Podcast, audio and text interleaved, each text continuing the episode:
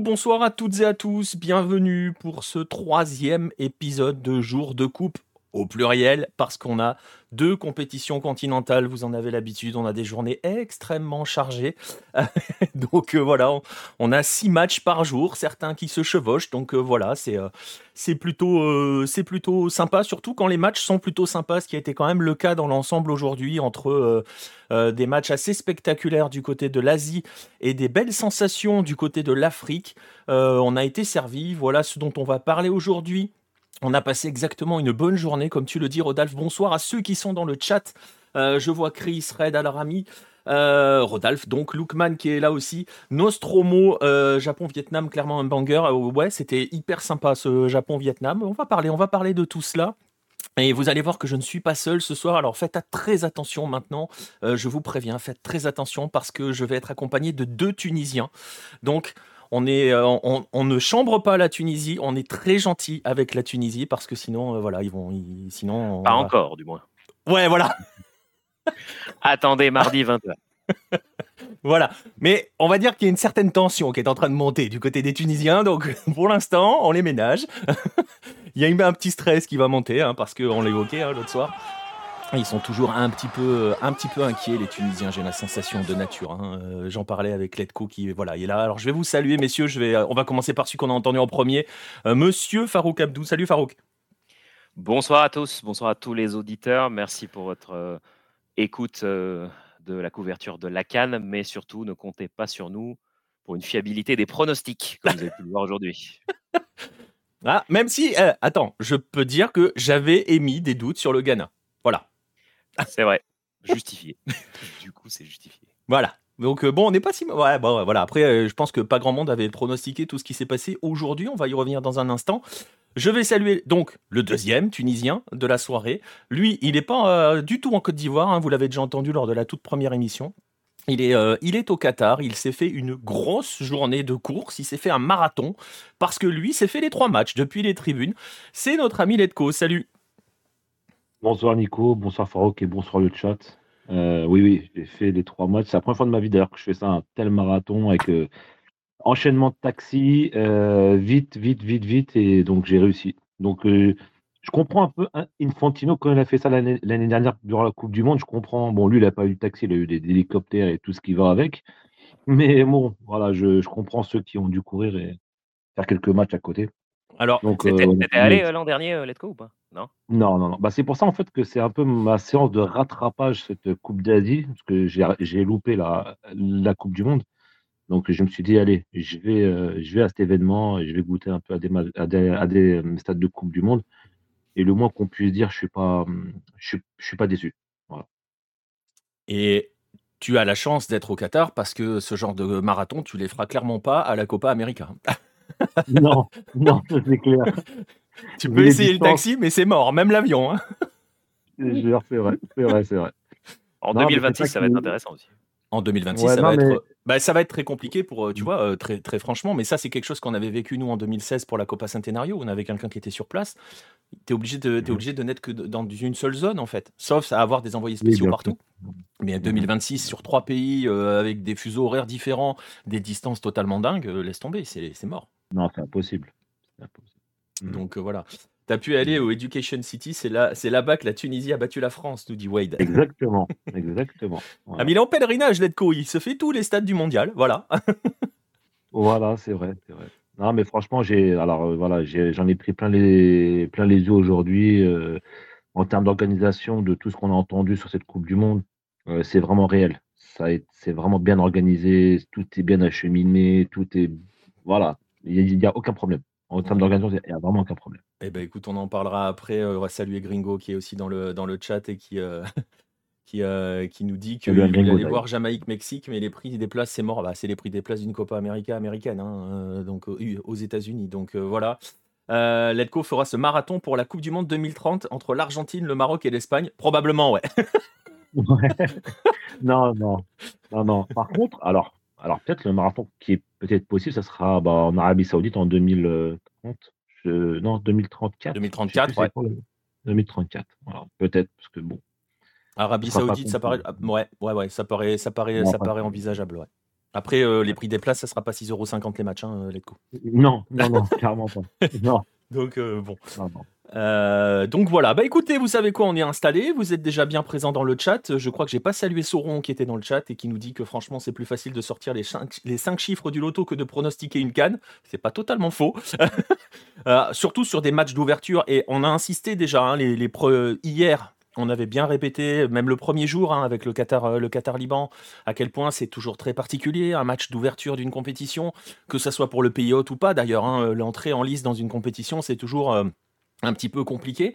Et ben voilà, on va voir que ça a été très compliqué aujourd'hui pour certains. On va commencer, bah justement, on va commencer par l'Afrique puisque c'est ceux qui viennent de ce, c'est ce- celui qui vient de se terminer. Le dernier match du jour vient de se terminer, c'était en Afrique.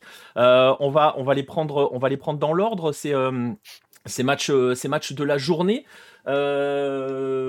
Ça avait commencé par ce Nigeria, Guinée équatoriale, euh, Farouk. On, avait, il y avait des choses. Tu, tu vois, tu dis, il faut pas nous écouter sur les pronostics. Il y avait quand même des choses qui avaient été plus ou moins euh, dans les questionnements qu'on avait sur le Nigeria, sur cette, cette équipe qui semble complètement coupée en deux entre un bloc offensif hyper, euh, hyper euh, puissant et dangereux et un petit souci derrière. Il y a eu ce match nul, donc face à la Guinée équatoriale, qui a exposé quand même pas mal de, je trouve, pas mal des, des- des failles de ce Nigeria-là. Euh, je vais rappeler les buteurs. Iban, Iban c'était bien le mec qui avait les cheveux colorés là euh, euh, la dernière Oui. fois? C'est ça, hein? Oui, oui, qui brillait par sa sympathie et sa bienveillance sur le terrain, qui avait bien énervé tout le monde euh, Les Tunisiens et les Algériens d'ailleurs, Farouk. Hein. Les Tunisiens et les Algériens d'ailleurs. Exactement, exactement. C'est quand tu as ce genre de gars en face, tu peux pas ne pas célébrer euh, les buts inscrits contre la Guinée équatoriale. C'est vrai qu'il tend un peu tout le monde, celui-là. En tout cas, c'est lui qui a ouvert le score. Euh, et Osimhen a égalisé dans la foulée. Alors, je parlais des, des, de- de- de- des failles qu'on avait entrevues. Euh, on a... Le Nigeria a quand même euh, multiplié les occasions manquées. Euh, a bien bien croqué hein, aujourd'hui, notamment. T'en retiens quoi, toi, de ce match-là? Alors, avant de parler du Nigeria, on va, je propose d'évacuer tout de suite D'expédier. sujet Guinée équatoriale. Euh, je peux pas vraiment être objectif quand on parle de la Guinée équatoriale, parce qu'en tant que suiveur de la Tunisie, euh, 2015 et cette demi-finale qu'on nous subtilise alors qu'elle est dans nos mains euh, ne sera pas digérable facilement. Euh, on a vu tous les ingrédients qui leur ont permis d'arriver en quart euh, en 2022, c'est-à-dire euh, euh, beaucoup de fautes, euh, réclamer tout à chaque contact. euh, ils sont vraiment très pénibles à jouer. Euh, une fois encore, on a vu là tout à l'heure euh, celui qui fait le dribble avant l'ouverture du score d'Ibanedou, qui en première mi-temps pousse un hurlement comme s'il avait perdu sa jambe et il se relève euh, une seconde après. Là, ils ont réussi à faire les provoques qu'il faut pour sortir le Nigeria du match. Euh, ceci étant dit, euh, ils jouent tout à fond. À chaque fois qu'ils ont une bonne position euh, de tir dans les 30 mètres, brusquement, ils mettent un surnombre de fou. Ils jouent crânement leur chance à fond et c'est un peu comme ça qu'ils ont fini dans le top 8 euh, en 2022. C'est un peu les mêmes ingrédients qu'on a, qu'on a vus. Et puis, aussi pénible soit-il, Ibanedou met une euh, finition du pied gauche imparable qui est vraiment un très très beau but. Qui Un but qui ressemble un petit peu à celui de, un, un petit peu à celui de d'Akram Afif pour le Qatar en ouverture. Avec, Bah, en fait, il la pose vraiment bien, Ouais. petit filet. c'est vraiment un très très beau but. Ceci étant, bah, en fait, le Nigeria a assumé le fait que bah, bon, bah, les milieux axiaux ne verront pas le ballon. Euh, tout de suite, on sollicite des 1 contre 1 dans les couloirs avec euh, Ademola Lookman d'un côté et Moses Simon de l'autre. Ou s'il n'y a pas de solution, on allonge tout de suite pour un duel aérien avec Osimhen. C'est assumé de leur part, euh, même si Youssouf fait un bon match, euh, Iwobi et, Iwobi et alors c'était qui le troisième milieu de terrain? C'était euh, Onyeka. Ils n'ont pas énormément contribué dans le jeu. Il y a eu pas mal d'erreurs techniques. bah, Iwobi, on l'a le pas beaucoup Nigeria- vu, hein. Iwobi, oui, Iwobi était en retard à plusieurs reprises. Et ils assument de jouer comme ça. Bon, c'est un parti pris, mais euh, c'est c'est une garantie de ne pas avoir du spectacle et ça va vraiment être pas très beau. Ceci dit, le Nigeria a énormément d'occasions en deuxième mi-temps et doit tuer le match. Aussi, même le face-à-face, il est. Il a pas le droit. bah, il- ouais, il est difficile. Enfin, c'est Osimhen. Enfin, on dit, on dit il a pas le droit parce que c'est Osimhen, quoi. Oui, oui, mais il doit le finir. Les deux occasions des deux latéraux, parce que chacun des deux latéraux a une occasion, Aina et, euh, et Sanusi ont chacun son occasion et le, le gardien Oono joue très bien le coup les deux fois. Le Nigeria doit marquer en deuxième mi-temps, mais s'embrouille un peu après. Et puis l'entrée en jeu de Chukwueze, elle est, elle est, elle est compliquée. je, sais, je pense que pas mal de personnes ici se souviennent de l'émouvant chilien Beau, Séjour.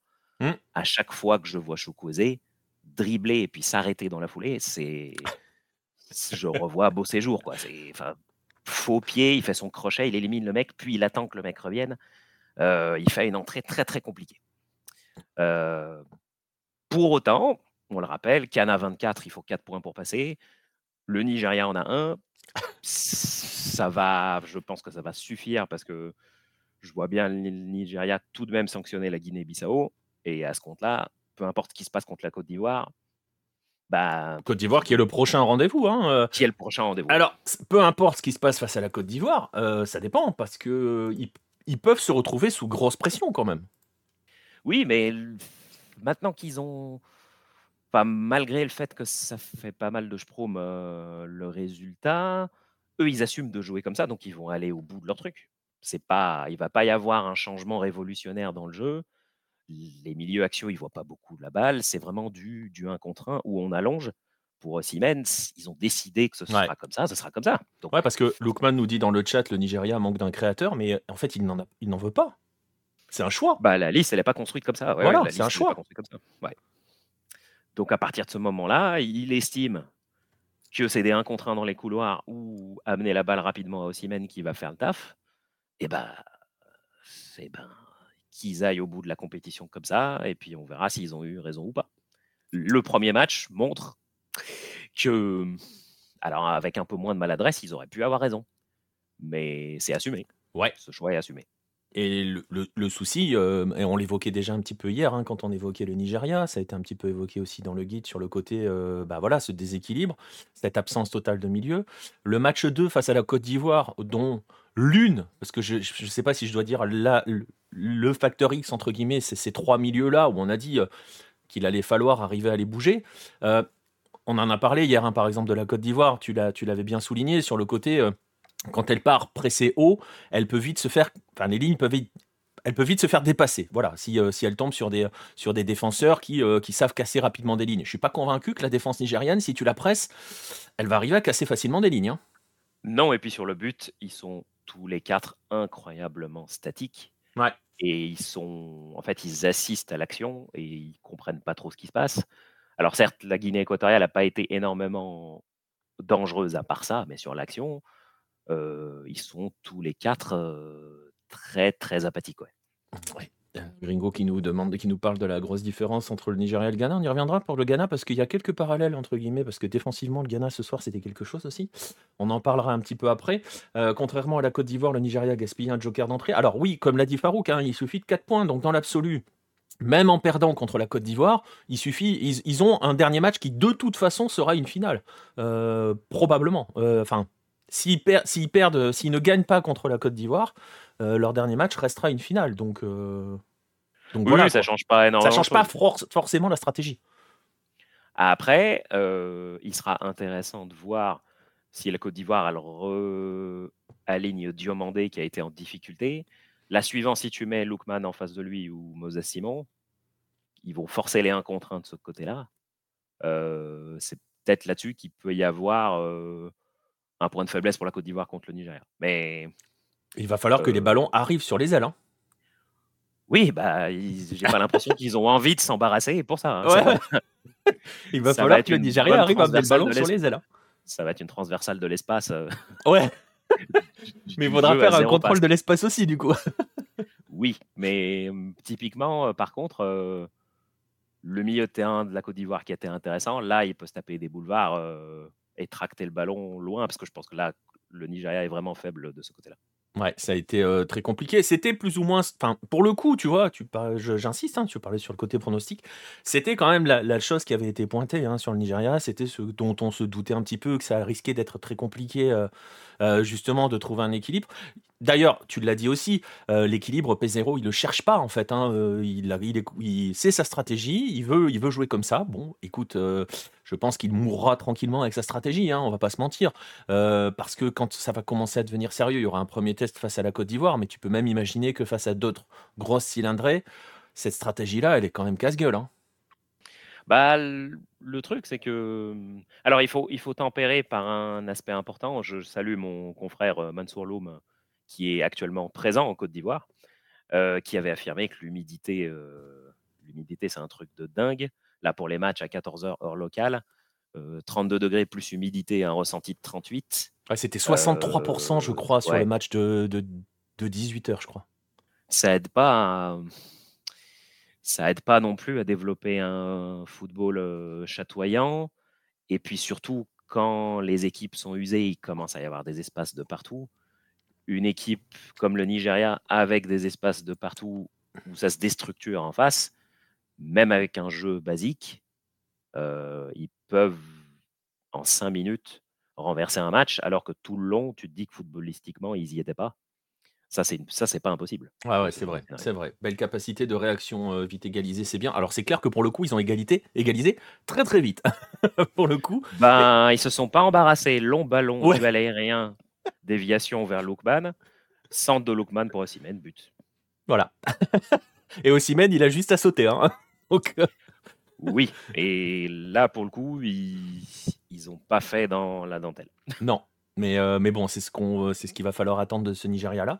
Euh, voilà hein, à peu près ce qu'on peut en dire hein, de, de, ce Nigeria-Guinée équatoriale. Je ne pense pas que tu aies autre chose de particulier hein, à retenir de cette rencontre. Tu veux vraiment me relancer sur la Guinée équatoriale? Non, je pense pas. Non, peut-être pas. À moins, à moins de, de t'entendre insulter des mamans, mais je suis pas sûr. Peut-être que tu feras le portrait d'Iban, un de ces quatre. Et puis, euh, je te demanderai ça peut-être. Après, bah, moi, en 2015, euh, je pense qu'au moment de Tunisie Guinée équatoriale, euh, franchement, je suis dans une détresse pendant deux heures qui est une de celles footballistiques les plus longues que j'ai vécues. Parce que c'était vraiment dingue. Hein. bon, allez, on va passer à la suite. On va oublier le Passons au match suivant. ouais, c'est ça. On va passer à la suite. La suite, c'était l'entrée en liste de l'Égypte. Euh, L'Égypte que forcément on attend, euh, forcément parce que, euh, bah, parce que ça fait partie des prétendants naturels. pas forcément dans les grands favoris, mais des prétendants très sérieux. L'Égypte face au Mozambique. Alors là, pour le coup, celui qui avait misé sur le match nul de 2 entre l'Égypte, ou le même le match nul tout court entre l'Égypte et le Mozambique, surtout après le but d'entrée de match de Mostafa Mohamed, super but d'avant-centre, soit dit en passant, euh, et qui avait misé sur un tel match, un tel retournement de situation en deuxième période. Euh, je rappelle les buteurs pour le Mozambique, Witi et Clesio. Mohamed Salah a égalisé au bout du bout du bout du bout du bout du temps additionnel sur penalty. Celui qui avait envisagé un nul entre ces deux-là, chapeau à lui. Hein. Oui, et puis euh, j'ai le sentiment que L'Égypte a peut-être eu le sentiment que tout était un peu trop facile d'entrer. Ils mettent le but à la deuxième minute. C'est vrai que le but en pivot de Mostafa Mohamed est vraiment très bien exécuté. Euh, L'Égypte fait deux, trois enchaînements vraiment très intéressants, notamment le 1-2, euh, Mostafa Mohamed, Mohamed Salah, euh, et l'action où Trezeguet met la balle sur le poteau. Ça semblait bien rouler. Et peut-être qu'ils ont eu le sentiment que ça allait se dérouler de manière un petit peu facile, mais en première mi-temps, il commence déjà à avoir des failles défensives importantes, notamment côté droit de la défense, ce qui amène les deux occasions que le Mozambique a.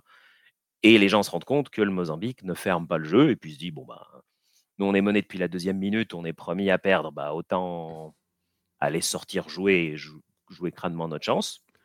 Et au retour des vestiaires, bah, en deux actions, ils retournent le truc. Et, ils surprennent tout le monde, mais ils ont joué crânement leur chance. Ce que fait Witty sur l'action de légalisation, décalage, puis il se positionne pour mettre la tête, c'est magnifiquement bien exécuté. Une grosse prise de risque, euh, si je ne dis pas de bêtises, de El, Egazi sur le, deuxième but qui offre un face-à-face à, à, Et après, bah, l'Égypte s'est un peu retrouvée dans une situation où ce qui pensait être une balade se transforme en il faut éviter un bourbier. Bah, et puis ils ont, ça se voyait que c'était beaucoup moins fluide, qu'ils avaient un peu des difficultés à construire quelque chose de concret. Et le salut vient de cette prise de risque de Makanza dans les arrêts de jeu où Je pense qu'il prend le ballon et la cheville de Mostafa Mohamed au passage et c'est difficile de ne pas mettre péno. Et Mohamed Salah ben, sauve le point sur ce penalty poteau entre.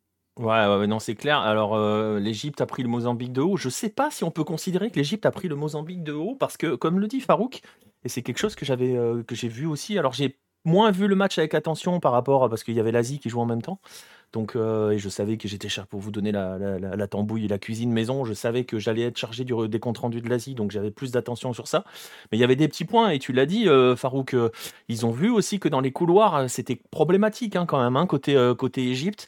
Et je pense, parce que je sais que les gars de Bein se sont posé la question de quel a été le discours de, du coach du Mozambique à la mi-temps pour faire retourner le truc. je pense que plus qu'un discours motivationnel, il y a un côté tactique qui leur a. Parce que tu dis, ils, ont, ils savaient qu'ils ont joué crânement leur chance et tout mais ils n'ont pas joué n'importe comment non plus. Et je pense qu'ils ont bien identifié qu'il y avait un souci dans les couloirs côté égyptien. Hein.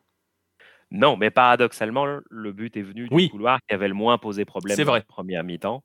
Euh, mais euh, peut-être qu'il y a une chose qui, qui est moins le cas maintenant dans les cannes à 24, c'est que juste, euh, il y a beaucoup d'équipes présumées faibles qui qui déposent pas le bilan à 1-0. Alors qu'à une certaine époque, tu prends un but à la deuxième. Euh, Contre l'Égypte. Il y a quand même une démobilisation qui se fait. Le Mozambique, mais le Mozambique, il n'a pas joué de Cannes depuis 2010. Ils se sont dit bon, bah, on est content d'être là. On prend un but. Euh, nous, c'était programmé. Alors, autant jouer notre chance. Et ils ont bien eu raison. Euh, mais ce qui est plutôt inquiétant, c'est comment l'Égypte a galéré à 2-1 avec, euh, avec ce souci, on le disait dans, dans, dans, le couloir. Et je trouve que aussi, alors c'est peut-être une fausse impression parce que je, je, te dis, je regarde avec moins d'attention, j'ai la sensation aussi que le milieu a finalement fini par disparaître dans ce match. Mais ils n'arrivaient pas à accélérer pour autant. En fait, euh, il y a 20 minutes durant lesquelles il n'y a plus de milieu d'aucun côté. Mais euh, ouais, en fait, ça s'était vraiment déstructuré. En fait, c'était bizarre. Le Mozambique résistait, mais sans vraiment bien le faire mais l'Égypte n'arrivait pas à accélérer pour exploiter ces espaces-là. Et si ça commence à être physique dès le match 1, alors certes, oui, les conditions sont très compliquées là-bas, chaleur, humidité, etc.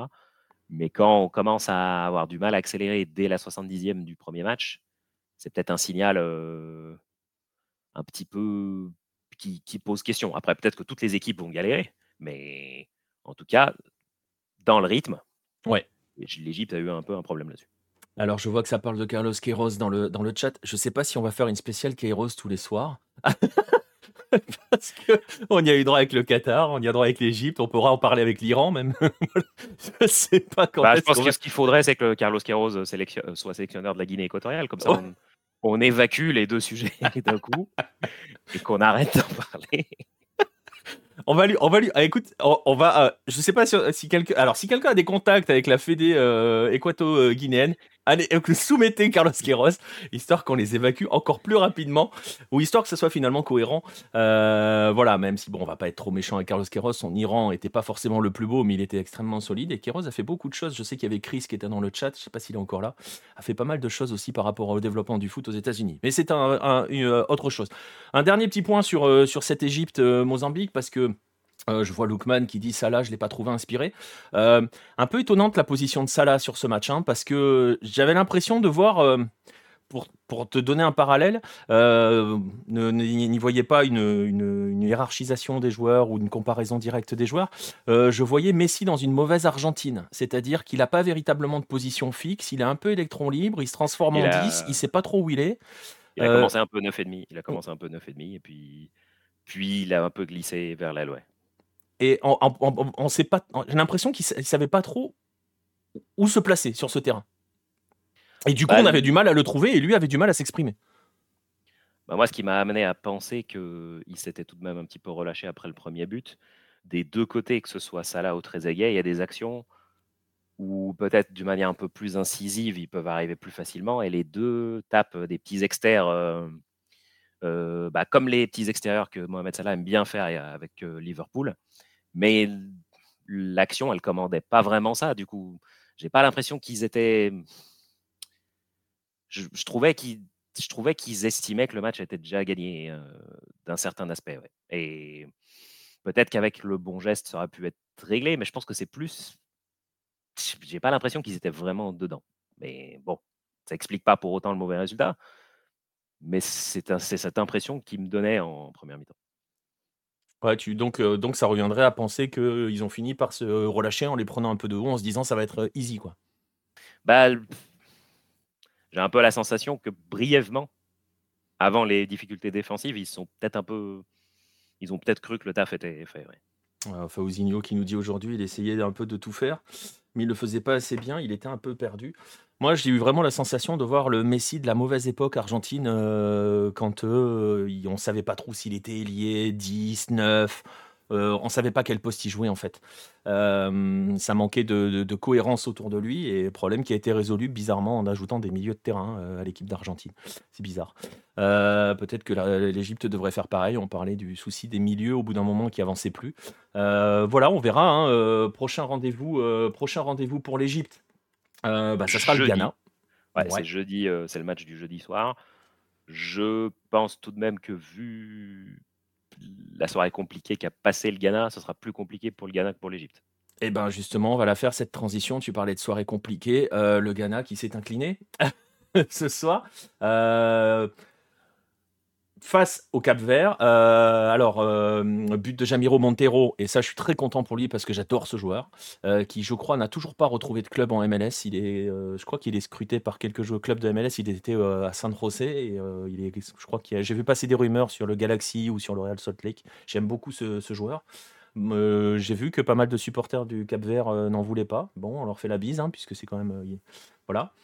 Euh, Jiku qui a égalisé. Euh, et, puis, et, puis, et puis, cette fin de match assez folle, hein, parce que Gary Rodriguez, il en, il en bouffe une énorme. et dans la foulée, il met le but de la victoire. Incroyable.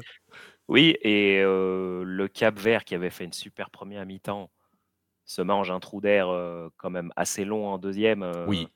En particulier après l'égalisation de Jiku. même si on ne pensait pas que le Ghana allait avoir les ressources pour passer devant. On pensait que les débats allaient en rester là, mais que le Cap Vert avait plus ou moins survécu à ce trou d'air-là.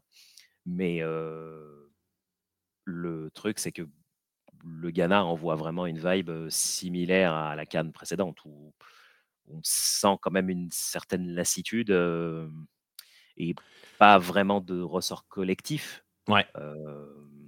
Ça tient quand même beaucoup à Alexander Djikou qui fait un très bon match et fait des sauvetages multiples en plus du but. Euh, fait un, bon match, mais c'est quand même beaucoup de chevauchés perso. Euh, mais à côté, tu vois que tu perds Kudus sur, sur blessure. Tu n'as pas beaucoup de solutions de rechange pour l'animation, ni, ni, le, ni aussi la dépense physique, parce que rien que sur le but, tu vois le nombre d'appels euh, que fait le Cap Vert pour, que les joueurs se frayent un chemin pour aller au but. Le Cap Vert, euh, bah, a une vraie animation, quoi, une vraie stratégie, des joueurs qui sont rapides, enthousiastes. Bon, bébé, il bouge pas beaucoup, mais ouais, mais justement, ça les enfin, ça les dérange pas. Non, parce que justement, tu as, quand même, c'est ça que j'ai trouvé aussi intéressant avec le Cap Vert, et tu fais bien de parler d'animation, euh, parce que justement, l'animation côté ghanéen, euh, bah, tu l'as dit, hein, c'est un petit peu plus des, c'est un peu plus des percées individuelles, ça crée des différences un peu individuelles. J'ai trouvé que ce qui est intéressant sur le Cap Vert, c'est que, alors il y a l'énorme trou d'air de la deuxième mi-temps, mais justement dans les changements, quand il fait ses, quand il fait, quand il fait ces changements, il fait entrer des mecs qui cavalent, euh, qui prennent de la profondeur, qui vont vite. Je veux dire, c'est pas bébé quoi. Bébé, ça joue en première mi-temps quand le Cap Vert euh, approche de la, surface ghanéenne, c'est beaucoup d'attaques placées, c'est beaucoup de petites triangulations, des petits échanges rapides. En deuxième mi-temps, ça commence, enfin sur la fin de match en tout cas, tu l'as dit, hein, ils se projettent quoi. Donc il y a vraiment deux aspects hein, sur, sur le Cap Vert ce soir. Hein. Euh, ils, ont, montré deux, façons de jouer presque, j'ai envie de dire. En fait, c'est curieux parce que du coup, j'ai l'impression qu'il y a une équipe qui joue, ils se disent bon bah bébé, euh, fais ton truc. Si jamais on te trouve démarqué, on te la passe, c'est cool mais il y a quand même beaucoup de constructions d'action où ils font comme s'il n'était pas là. Mmh. En fait, c'est un peu, c'est un peu bizarre. On dirait qu'il y, en a, il y a neuf joueurs de champ qui courent. Lui qui est à peu près là euh, en point d'appui et qui guette des occasions, mais ils font quand même quelque chose d'assez cohérent, alors que sur le papier, ça peut sembler un peu bizarre. Ouais, mais, mais tu vois, ils font sortir bébé et quand ils font entrer, euh, voilà, en deuxième mi-temps, bah, par exemple, l'exemple type, hein, c'est Gary Rodriguez, qui est pas du tout. Euh, euh, bon, lui, il entre, il entre à la place de Ryan Mendes, hein, je crois.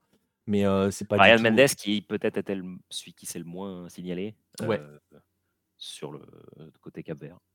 Mais en tout cas, bah, voilà, hein, victoire. Enfin, ils ont eu un vrai trou d'air en deuxième période, on l'a dit, où ils ont un peu plus souffert, on va dire.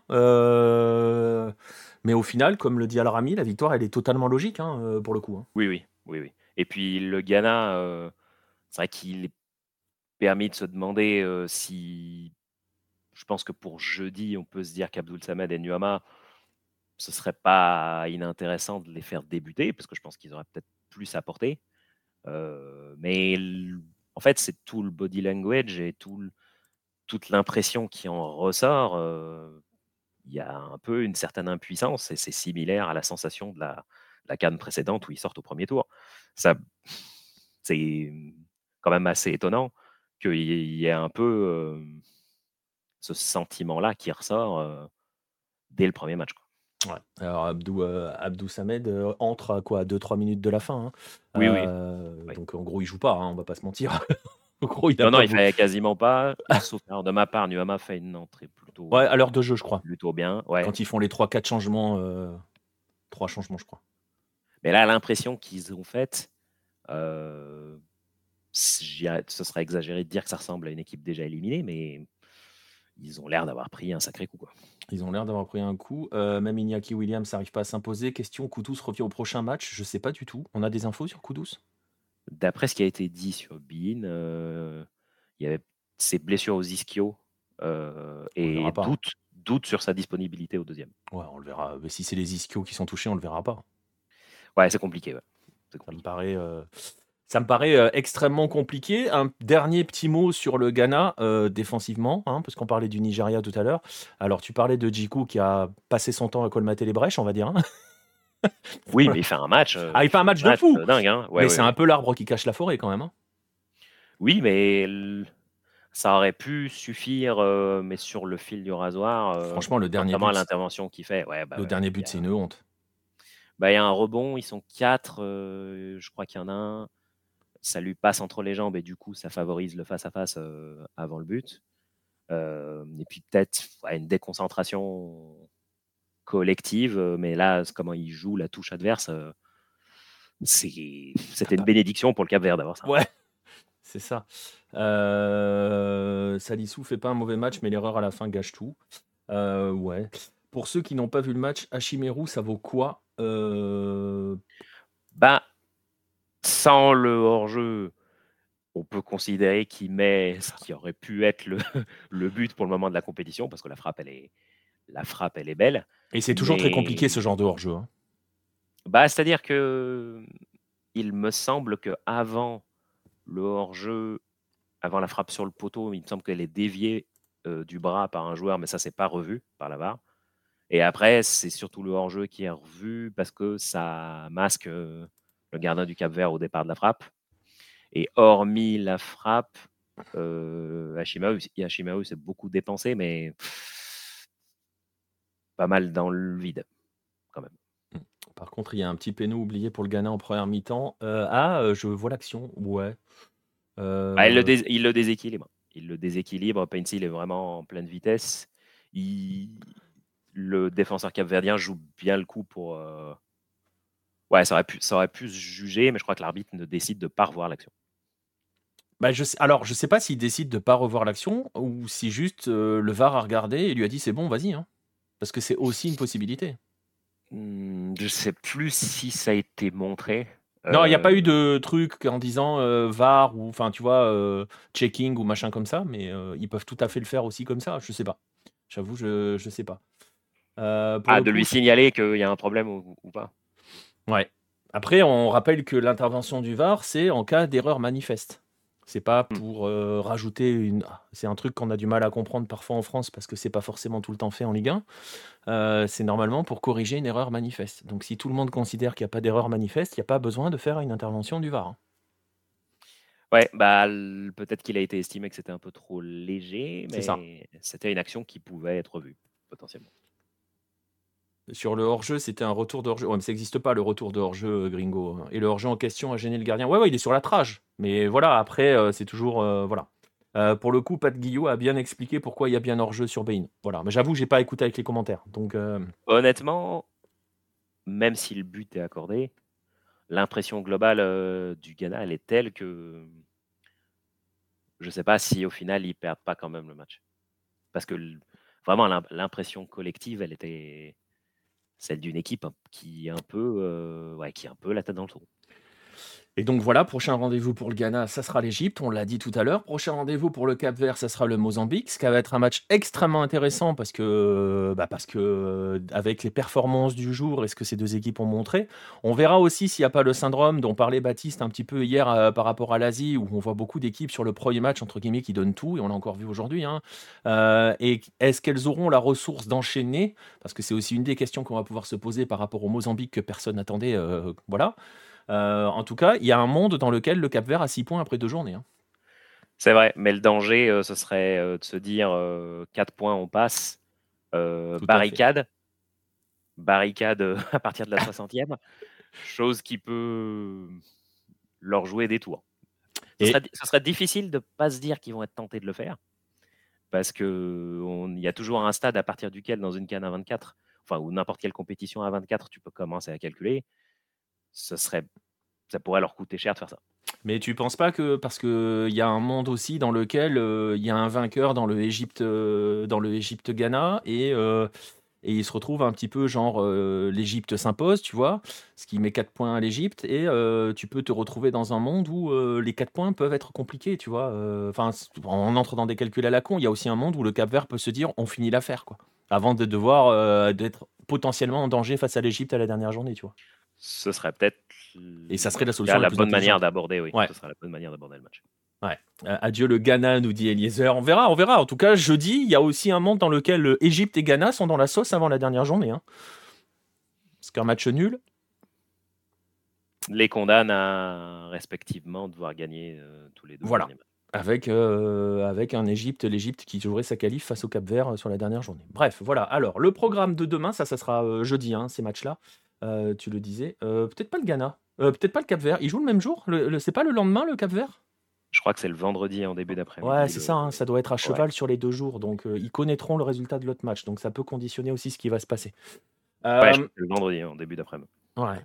On va se on va se projeter un petit peu sur la journée de demain. trois matchs à nouveau au programme demain. 15:00 Sénégal-Gambie. Euh, l'entrée en liste d'un des favoris, hein, forcément. Euh, Sénégal-Gambie, donc à 15h. Cameroun-Guinée à 18. Algérie-Angola à 21. Euh, on a des favoris et prétendants encore hein, demain au menu, Farouk. Hein. Oui, le sélectionneur de la Gambie a commencé à évacuer le sujet en disant que ça va être compliqué pour qu'on réédite la même canne surprenante deux fois d'affilée parce que voilà, c'est une manière aussi un peu de remettre la pression sur, le, Sénégal. j'ai trouvé que le Sénégal, sur le plan communication, avait assez facilement évacué le problème prime, le problème salaire qui avait été pas mal polémique avant la compétition. il dégage, je pense pour l'instant, une bonne sérénité. là, ça va être la suprématie parce qu'il joue le voisin c'est vrai que c'est à chaque fois qu'on commence à se dire qu'on peut faire des pronostics, il faut, faut, rester prudent. Je vois quand même le Sénégal favori. Ouais, ouais. Je vois quand même le Sénégal favori. Ouais. Euh, quel coup du Cap Vert L'équipe n'a pas bétonné loin de là. Le gardien ghanéen a eu un excellent, a, eu un match excellent et de grosses parades. Ça montre bien que le Cap Vert mérite amplement sa, victoire, nous dit Maxence. Et pour conclure sur euh, sur, euh, le, euh, sur le Cap Vert. Le Cameroun peut tomber dans le piège, nous dit Règle Rouge. Onana est dans l'avion. Oui, magnifique hein, la gestion du cas Onana. On est très fan hein, de ce genre de choses. Ben, c'est vrai que c'est Sébastien Bassong, euh, l'ancien international, qui est, sauf erreur de ma part, alors je ne sais plus dans quel cas il avait été sélectionné, mais qui a dit que c'était une manière de mettre la canne au second plan et que pas respectueux, etc. Euh, Rigobert Song a essayé d'éteindre la polémique, mais ils ont essayé, se seraient bien passé de ça euh, avant une entrée en lice. Euh, personnellement, je vois un match assez serré. et je, je pense pas que le Cameroun aura parti gagner là-dessus, sachant qu'il y a aussi le problème de la blessure de Vincent Aboubacar. Euh, ça va être serré, je pense. Ouais, ça va être serré. Et donc, on le disait, 21h, Algérie, Angola. Euh, Onana qui reste en Angleterre pour se manger deux buts aujourd'hui et trois demain. Génial. C'est pas sûr que. Bah, en fait. Bah, il euh, jouera probablement pas demain. c'est ça serait pas prudent euh, parce que je pense que s'enchaîner Hmm. un match de haut niveau aujourd'hui, le vol dans la foulée, ouais, c'est c'est compliqué. Enfin, c'est ce serait pas un cadeau. Ou alors si Rigobertson prend le risque de l'aligner et que ça se passe mal, ça va encore faire des polémiques. Ouais, j'ai Euh, cru comprendre qu'il jouerait pas. C'est hein. périlleux. Ouais, c'est périlleux quand même. Ouais, j'ai cru comprendre qu'il jouerait pas. Tant que ça permet que le Cameroun ne passe pas le premier tour, j'applaudis. Notre belle rivalité voisine, nous dit Eliezer. Et Fauzinho qui, pour l'Algérie, stresse, a l'impression que ça va être tendu. On peut en attendre quoi de l'Algérie face à l'Angola? Euh, J'aurais bien aimé voir euh, Mohamed Amin Amoura, euh, la nouvelle pépite, qui fait une très bonne saison en Belgique, Ouais. qui est suspendu pour le premier match. Bah en fait, l'idée pour l'Algérie, ça va être de trouver la bonne synthèse entre laisser la place aux, aux héros de 2019 et tout de même permettre aux petits jeunes qui frappent à la porte de pouvoir commencer à stocker du vécu euh, Ait Nouri et Fares Shaibi ont montré de bonnes choses. Ils vont prétendre à une place. Ce qu'il faut, c'est trouver la bonne synthèse entre bah, donner l'opportunité aux Marez, aux Belaïli, aux Bounedja de montrer qu'ils ne sont pas encore finis au niveau international et quand même tout de même penser déjà au futur en, en favorisant l'introduction des jeunes. C'est toute cette ce- cet équilibre-là qu'ils vont commencer à rechercher. J'ai pas l'impression qu'ils se mettent beaucoup l'impression pour l'instant. Enfin, le- les coulisses n'ont pas l'air tendues. Ça a l'air assez serein. Hein Oui, plutôt, oui, plutôt. Ça a l'air assez serein. On va saluer Ibra qui, lui, est forcément euh, va être pour l'Angola euh, demain. Euh, pour l'Algérie, apparemment, un drone a survolé le terrain d'entraînement. Ouais, ouais, bon, voilà.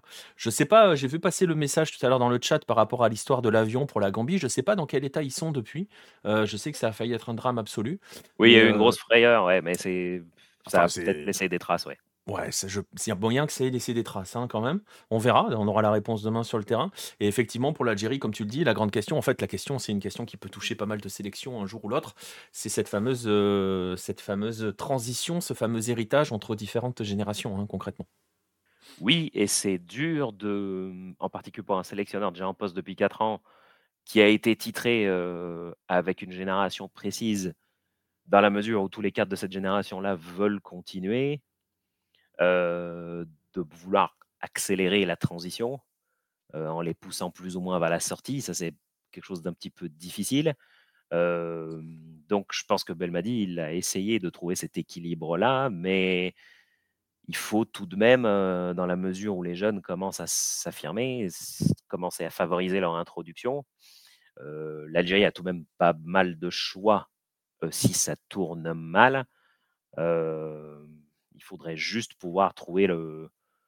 Moi, je pense pas qu'ils, je pense pas qu'ils seront en difficulté demain, mais en tout cas, il ne faudra pas tarder à explorer toutes les options qu'il y a sur le banc si ça, si ça coince. Ouais, bah écoute, on verra, on aura des éléments de réponse demain. Red le Rouge nous dit il n'y a pas d'attaquant en Algérie. Euh, quand même, un petit peu. Ah bah oui, mais après, c'est surtout les états de forme. C'est ça. Slimani, effectivement, c'est une belle expérience pour lui d'être au Brésil, mais sauf erreur de ma part. C'était euh, pas ouf, hein. Nico, Nico, tu me dis si- en statistique, c'était pas. Il n'a pas énormément scoré. Non, euh, c'est franchement un bois. hyper Après- compétitif. Ouais, après, il était, c'était compliqué, hein, parce que Curitiba, c'était compliqué, tu vois. Euh, tu, tu mets le statut, je sais pas s'il existe encore, sur Facebook, tu mets compliqué.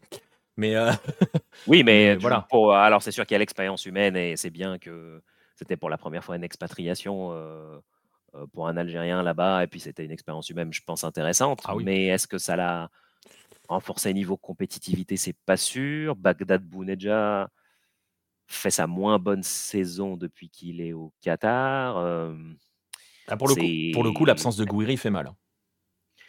oui, mais après, pour le coup, Gouiri n'était pas intronisé depuis très longtemps. Non. Euh, Non, mais c'était une ressource assez ou ca- limité. Tu vois, quand tu parlais de donner du temps à la faire la transition si jamais ça commence à coincer, c'était une bonne ressource au cas où, tu vois. Oui, mais en fait, ils ont perdu. En fait, il y a eu énormément de temps de perdu sur. En fait, il vient de manière un petit peu tardive par rapport à la compète. Du coup, ça aurait été peut-être avec un an de plus, ça aurait été peut-être une option intéressante. Là, c'est vrai que dans le timing, il n'y avait pas énormément de vécu d'accumuler. Mais ce qui, ce qui va attirer l'attention, je pense, à partir de la deuxième rencontre, c'est comment Amoura arrive à, à fluidifier un petit peu tout ça. Il est très très attendu. Alors ça va être une, je pense, un peu lourd pour un jeune. je crois qu'il a 21 ou 22 ans. Ouais, je, ouais, je crois j'allais te dire 23, tu vois, mais ouais, ouais, c'est possible. c'est quand même de grosses responsabilités. Ouais. Surtout que les projecteurs sont braqués sur lui après la bonne demi-saison en Belgique. Mais c'est. C'est pas la même chose, quoi. On est sur une compétition continentale, un rendez-vous avec la sélection voilà quoi. Il fait effectivement une très très bonne saison avec l'Union Saint-Gilloise. On en profite pour dire que c'est l'Union Saint-Gilloise, c'est pas la Saint-Gilloise ou l'Union, c'est l'Union Saint-Gilloise. Mais effectivement, c'est quand même mettre beaucoup de pression sur un gamin quand même. Hein. C'est vrai, mais ça va être l'occasion de voir s'il peut effectivement aller chercher un cran plus haut. Là, c'est vraiment le contexte où qui va être plus challengeant pour lui. Il peut régler pas mal de choses effectivement à ce niveau-là sur le compartiment offensif où tu te dis est-ce que les neufs sont dans la forme de leur vie? C'est peut-être pas le cas. Ils peuvent vite être rapidement une alternative si un des cadres de 2019 venait à ne pas suivre. C'est vrai que pour le coup, il a je vais le répéter, le coup, mais pour le coup, il a un coup à jouer. Concrètement, euh, on verra s'il saisit sa chance, on verra si l'Algérie sera véritablement en danger demain ou si elle ferme des bouches, comme on dit, euh, même si bon, ça sera quand même qu'un match. Rendez-vous à 21h, hein, donc, donc demain soir pour euh, ce match de l'Algérie. Euh, je pense qu'on est pas mal. On a fait euh, bien le tour. On a été un peu long, mais c'est pas grave. On a fait un peu le tour. On a fait le tour de la, de la Cannes. on va aller transiter du côté de l'Asie. On va remercier Farouk. Hein. On va se donner rendez-vous bah, la prochaine hein, pour, dans l'émission. Bah pour débriefer la J3 demain. Exactement, on va se donner rendez-vous pour débriefer la, J, la troisième journée euh, de Cannes. On va basculer donc, merci, euh, merci Farouk, on va basculer vers la Coupe d'Asie. Et puis on va basculer avec, euh, bah, donc, avec un autre Tunisien, hein, parce que voilà, il faut être tunisien sur le, sur le CV hein, si vous voulez être avec nous. Non, je rigole. Mais un homme qui s'est offert un marathon, un homme qui, je le disais en introduction tout à l'heure, s'est fait trois matchs dans la journée et qui pour le coup... Un kiff. Un kiff qui s'est bien fait plaisir parce qu'en plus, tu as été servi par les matchs. Autant la journée d'hier, bon, voilà. Autant aujourd'hui, euh, écoute, euh, il y avait de quoi se faire plaisir. On va essayer d'y aller à peu près dans, enfin, on va y aller dans l'ordre en fait. On va pas changer une équipe qui gagne. Euh, on va commencer par le match de midi et demi avec ce Japon-Vietnam, cette victoire japonaise donc face au Vietnam, le Japon qui retrouvait l'un de ses anciens sorciers, Philippe Troussier, qui a failli leur jouer un sacré tour quand même. On va rappeler les buteurs si vous étiez sur la planète Mars cet après-midi. Doublé de Minamino, euh, un but exceptionnel euh, de Nakamura, Keito Nakamura, le, joueur de Reims, et euh, Ayase Ueda, qui plie l'affaire en fin de match. Ça, c'est pour le Japon, mais le Japon a été mené au score dans ce match et a eu très très chaud d'ailleurs hein, sur cette première mi-temps. Avec deux coups de pied arrêtés remarquablement joués. D'abord un corner et une tête d'Enguyen Dinbak. et on pourra parler de, de Zion Suzuki qui est franchement loin d'être irréprochable sur le match et un autre but signé euh, Pham Tuan Hai. Euh, le Vietnam a mené au score. Alors tu étais dans les tribunes du stade déjà avant, De, avant de se lancer sur le match. Niveau ambiance, c'était comment? Alors pour être honnête avec toi, euh, Nico, c'était un petit peu ambiance un peu cathédrale. Alors aujourd'hui, j'ai les stats des affluents des, trois matchs. Donc on était à, peu près 13 000 spectateurs. Euh, malgré que euh, les supporters euh, vietnamiens et les quelques supporters japonais essaient de mettre beaucoup de voix et beaucoup d'enthousiasme. Et comme on l'a vu lors du match de l'Inde, à chaque fois qu'il y avait une petite percée sur les ailes ou, ou, de, ou, sur des prises de balles, eh ben, tu avais déjà les, les, supporters qui s'extasiaient, surtout, surtout côté, côté vietnamien. On les euh, entendait un tout petit peu quand même, hein, euh, les Vietnamiens. Hein. Oui, oui, oui. Oui, oui, Il donnait beaucoup de voix, beaucoup d'enthousiasme. Après, c'était le premier match. Et après, j'ai l'impression aussi que le, le stade de, de Altumama, très beau stade, euh, était un peu trop grand pour, pour ce type d'événement. Euh, je m'attendais à, plus de supporters, mais on va dire que pour démarrer la journée marathon comme tu me l'as présenté, c'était, on, va dire, on va dire que c'était pas trop mal parce qu'après on est monté crescendo dans la journée, mais ça on verra ça plus tard. Euh, aujourd'hui, aujourd'hui, comme tu as dit, j'ai été plutôt gâté. Euh, sur tous les matchs en tout, on en a eu pour 15 buts. Et hier, on n'en a eu que deux. Oui. Donc tu vois le ah, Déjà, à la, mi-temps du premier match, il y avait eu plus de buts qu'hier. Exactement, c'est ça. Donc rien que pour ça, tu avais déjà gagné ta journée, quoi. Exactement. Donc on n'a pas, pas fait le déplacement pour rien. Euh, d'ailleurs, Altumama, euh, c'est un des stades qui est un peu aussi dans la périphérie sud de, de Doha, un peu comme Albait, mais Albait est plus au nord. Donc c'est un peu compliqué d'aller chercher euh, le, stade via les transports. donc moi, j'ai fait deux changements de métro plus le bus, donc ça a peut-être découragé certains. Euh, tandis que les autres stades, quasiment tous les stades, ont une station de métro dédiée, donc pas besoin de prendre de bus après. Euh, donc, euh, donc peut-être que ça explique un peu cela, mais je pense pas. Ouais, pas certain. Absolument. Non, non, non. Après, c'est juste qu'en fait, c'était un peu l'interrogation qu'on se posait hier avec Baptiste, de savoir est-ce que les Japonais et les Vietnamiens allaient se déplacer, en fait, allaient venir. Euh, ça n'a pas l'air d'être pour l'instant euh, véritablement le cas. Il y a une autre question parce mmh que je vois le message de, de dans le, dans le chat qui dit ils étaient où les Vietnamiens? Ils manquaient? Euh, c'est une vraie question pour le coup. Est-ce que les supporters, entre guillemets, les COP, sont pas un peu hauts dans les tribunes? Ah bah alors les supporters, si tu veux, alors moi j'ai fait les trois matchs, ils sont un peu éparpillés un peu partout. Ils sont pas forcément derrière les buts. Ok. Voilà. Alors eux, ils essaient de se regrouper en, voilà, euh, ouais, ils forment des copes anarchiques, mais voilà. Voilà, c'est ça. C'est exactement ça. Parce qu'en fait, alors le système de place, pour un particulier comme moi ou comme toi, qui ne fait, pas, qui fait pas partie forcément d'un groupe de supporters, ta place est attribuée automatiquement. Peut-être que si tu fais une demande à l'AFC la, à ou, ou, à l'organisateur, que tu as officiellement un groupe de supporters avec 30 euh, ou 40 euh, supporters, là, peut-être que l'organisation va sûrement te, te dédier un espace avec, des, avec les places attitrées dans cet espace-là. Donc, bon, par contre, moi, je ne connais pas parce que je ne suis pas dans cette. Je n'ai jamais connu une, une, organisation de supporters de masse. Euh, mais il y, avait des, il y avait des leaders qui avaient des sortes de chasubles où c'était marqué leader. Donc, eux, c'était les chefs des supporters qui avaient cette responsabilité de, de, de, bah, de faire euh, l'ambiance, de, de, ouais, il y avait comment des dire, voir exactement, voilà, c'est voilà, chercher le terme, les capots. Donc, euh, donc eux, ils avaient cette responsabilité-là. Après, il ne faut pas se raconter d'histoire. Ouais, l'ambiance était vraiment un petit peu tristounette. Faut pas se mentir. Euh, je pense que ce match-là, ça aurait été bien qu'il soit sur le Jassim de demain de Corée du Sud. Ça aurait été plus approprié parce que demain, le, le Jassim, il fait dans les 13 ou 15 000 spectateurs. Mm. Ouais, mais c'est vrai que pour le coup, euh, c'est vrai que pour le coup, si en plus les gens sont totalement éparpillés aux quatre coins du terrain, ça va clairement pas aider à, ça va pas aider parce que Xixon nous dit en 2019 il y avait un vrai cop, là ça manquait. Euh, voilà, non, non, il n'est pas en tribune de presse, Vince euh, Letko, il, il a pris ses places. Non, non, non, j'ai pris mes places. Elle n'était pas chère, mais j'ai pris mes places. Ouais, ouais. Donc, euh, mm. non, non, il n'est pas en tribune de presse, donc il est au milieu des gens. D'ailleurs, vous verrez tout à l'heure, on en parlera par rapport au Iran-Palestine, il a bougé. Hein. pendant le match. Mais, euh, et on va voir que c'était aussi une autre ambiance pour plein d'autres raisons. Euh, si on doit s'attarder un tout petit peu sur le match, c'est parce que quand même on attendait beaucoup du Japon. Hein. Euh, le Japon, c'est l'équipe qui fracasse tout le monde ces derniers temps. Hein. On en était à 10 matchs consécutifs, on avait déjà dit hier. Il y avait des branlés passés à l'Allemagne, des branlés passés à la Turquie, au Canada. ça restait sur un set passé à la Jordanie. Enfin voilà, ils mettent des cartons à tout le monde. très compliqué cette entrée. Je sais pas, vu des tribunes, ce que en as ce que, comment tu as ressenti ce Japon? On avait la sensation à la télé en tout cas que oui, ils étaient supérieurs. Euh, et je vais presque.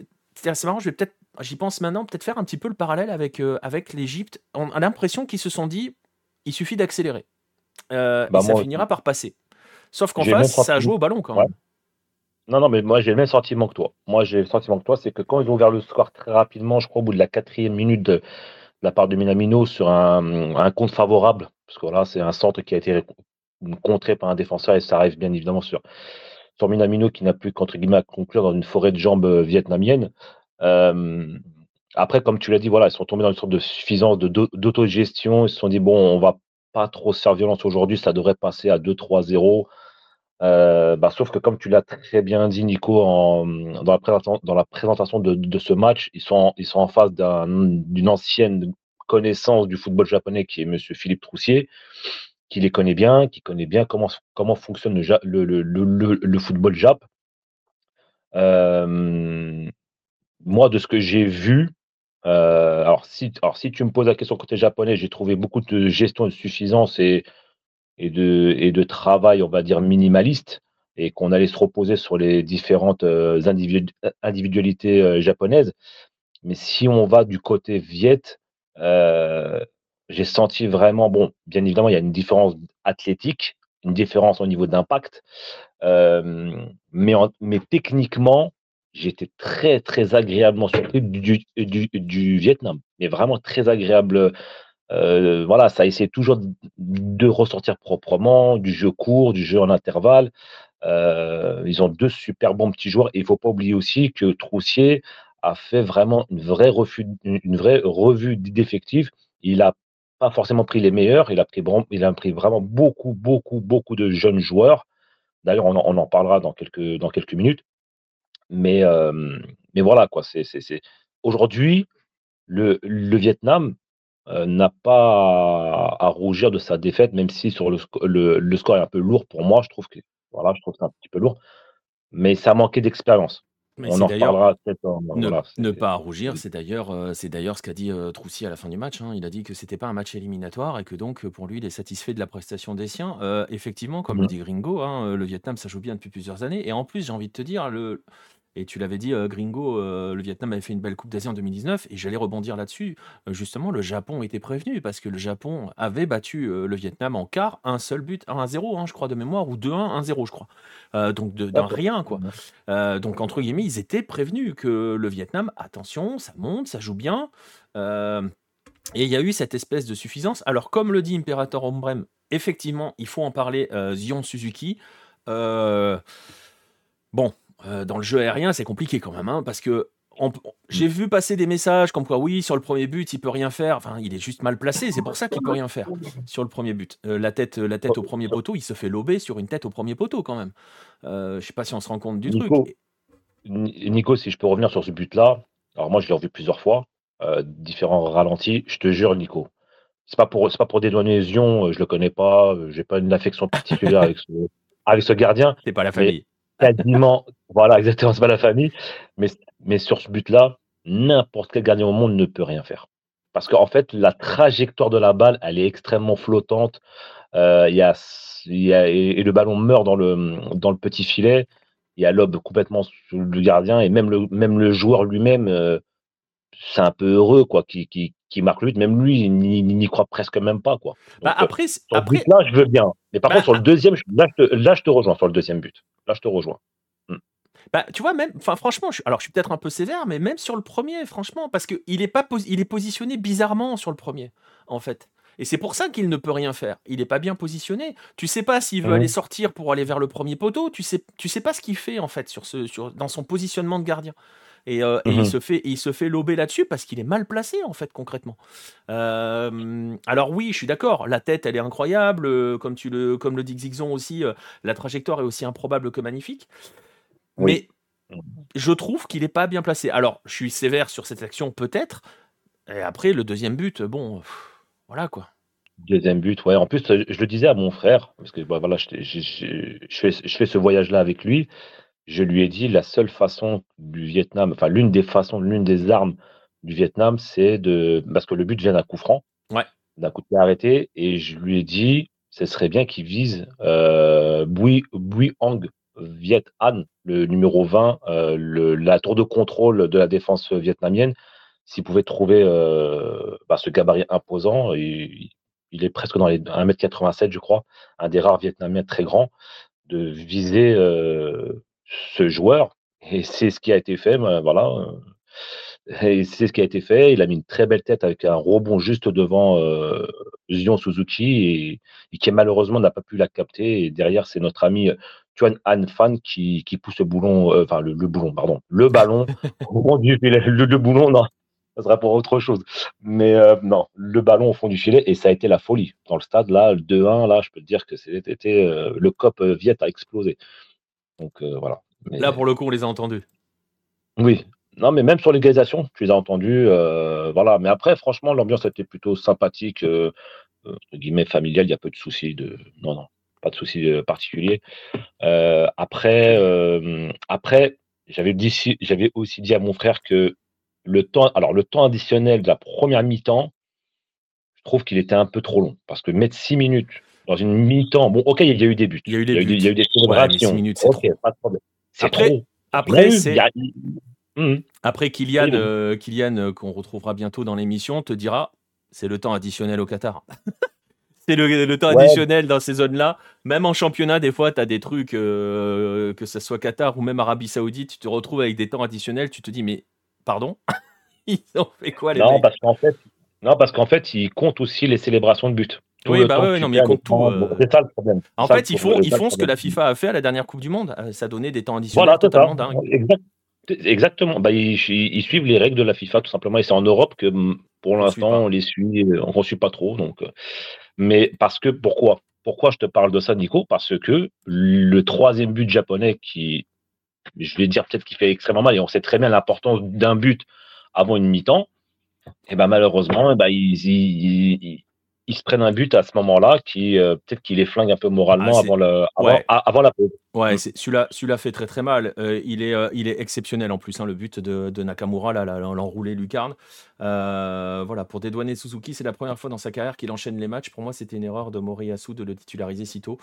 Oui, bon, après, on verra. Hein, euh, on va pas non plus le condamner. Il est, il est en partie responsable sur les buts. Il, est jeune encore, Nico. Ouais, voilà, c'est ça. Il a le temps. Et puis, ça fait partie aussi de son apprentissage, hein, tout simplement. Tout à fait. Euh, et puis, le Japon, il n'y a pas de conséquences au final. Le Japon s'est imposé.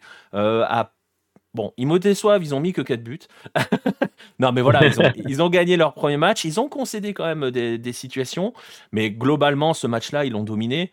Ils ont, je pense que ce qu'on peut leur reprocher, mais c'est dans le, dans le, Peut-être un petit peu comme tu disais tout à l'heure, dans le jeu, ça manquait un petit peu. C'est assez particulier de dire ça par rapport aux Japonais, et je sais à qui je m'adresse en fan de foot japonais. Ça manquait de fluidité collective, euh, je trouve, ce Japon-là.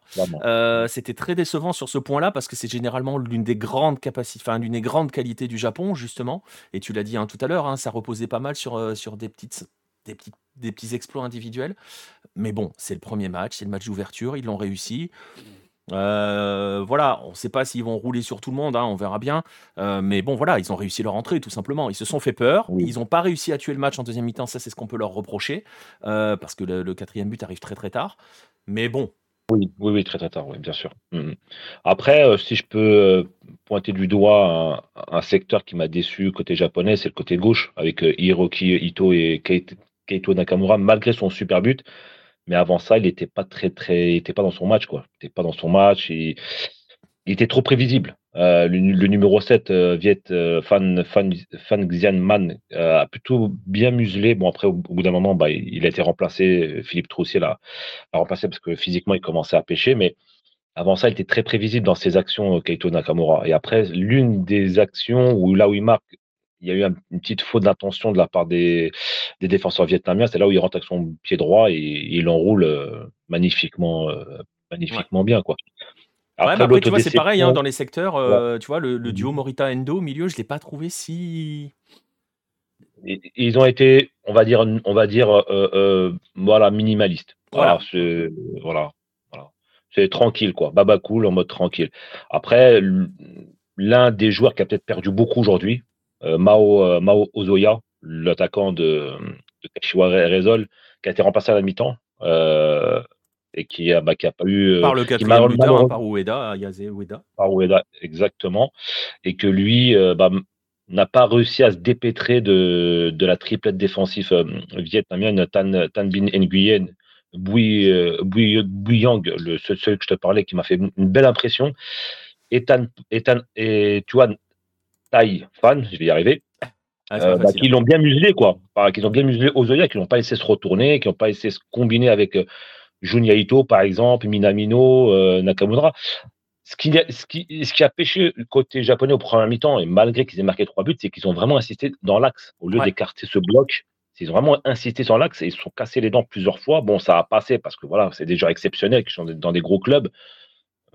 Mais sinon, euh, en, tout cas, pour euh, peut-être conclure tout ça, le Vietnamien, enfin, euh, le Vietnam, pardon, comme tu as dit et comme, et comme Philippe Troussier l'a déclaré, il n'a pas à rougir de sa prestation. Le score est un peu gonflé pour moi. Pour moi, je pense qu'un 3-2 aurait été plus. Ouais, plus à l'image du match, ouais. Mais le quatrième but est anecdotique en fait. Hein. Après, anecdotique, attention, parce que comme on sait qu'il y a des meilleurs troisièmes et ça peut jouer sur le goal average, attention. C'est maintenant les. Voilà. chaque but va, va, compter.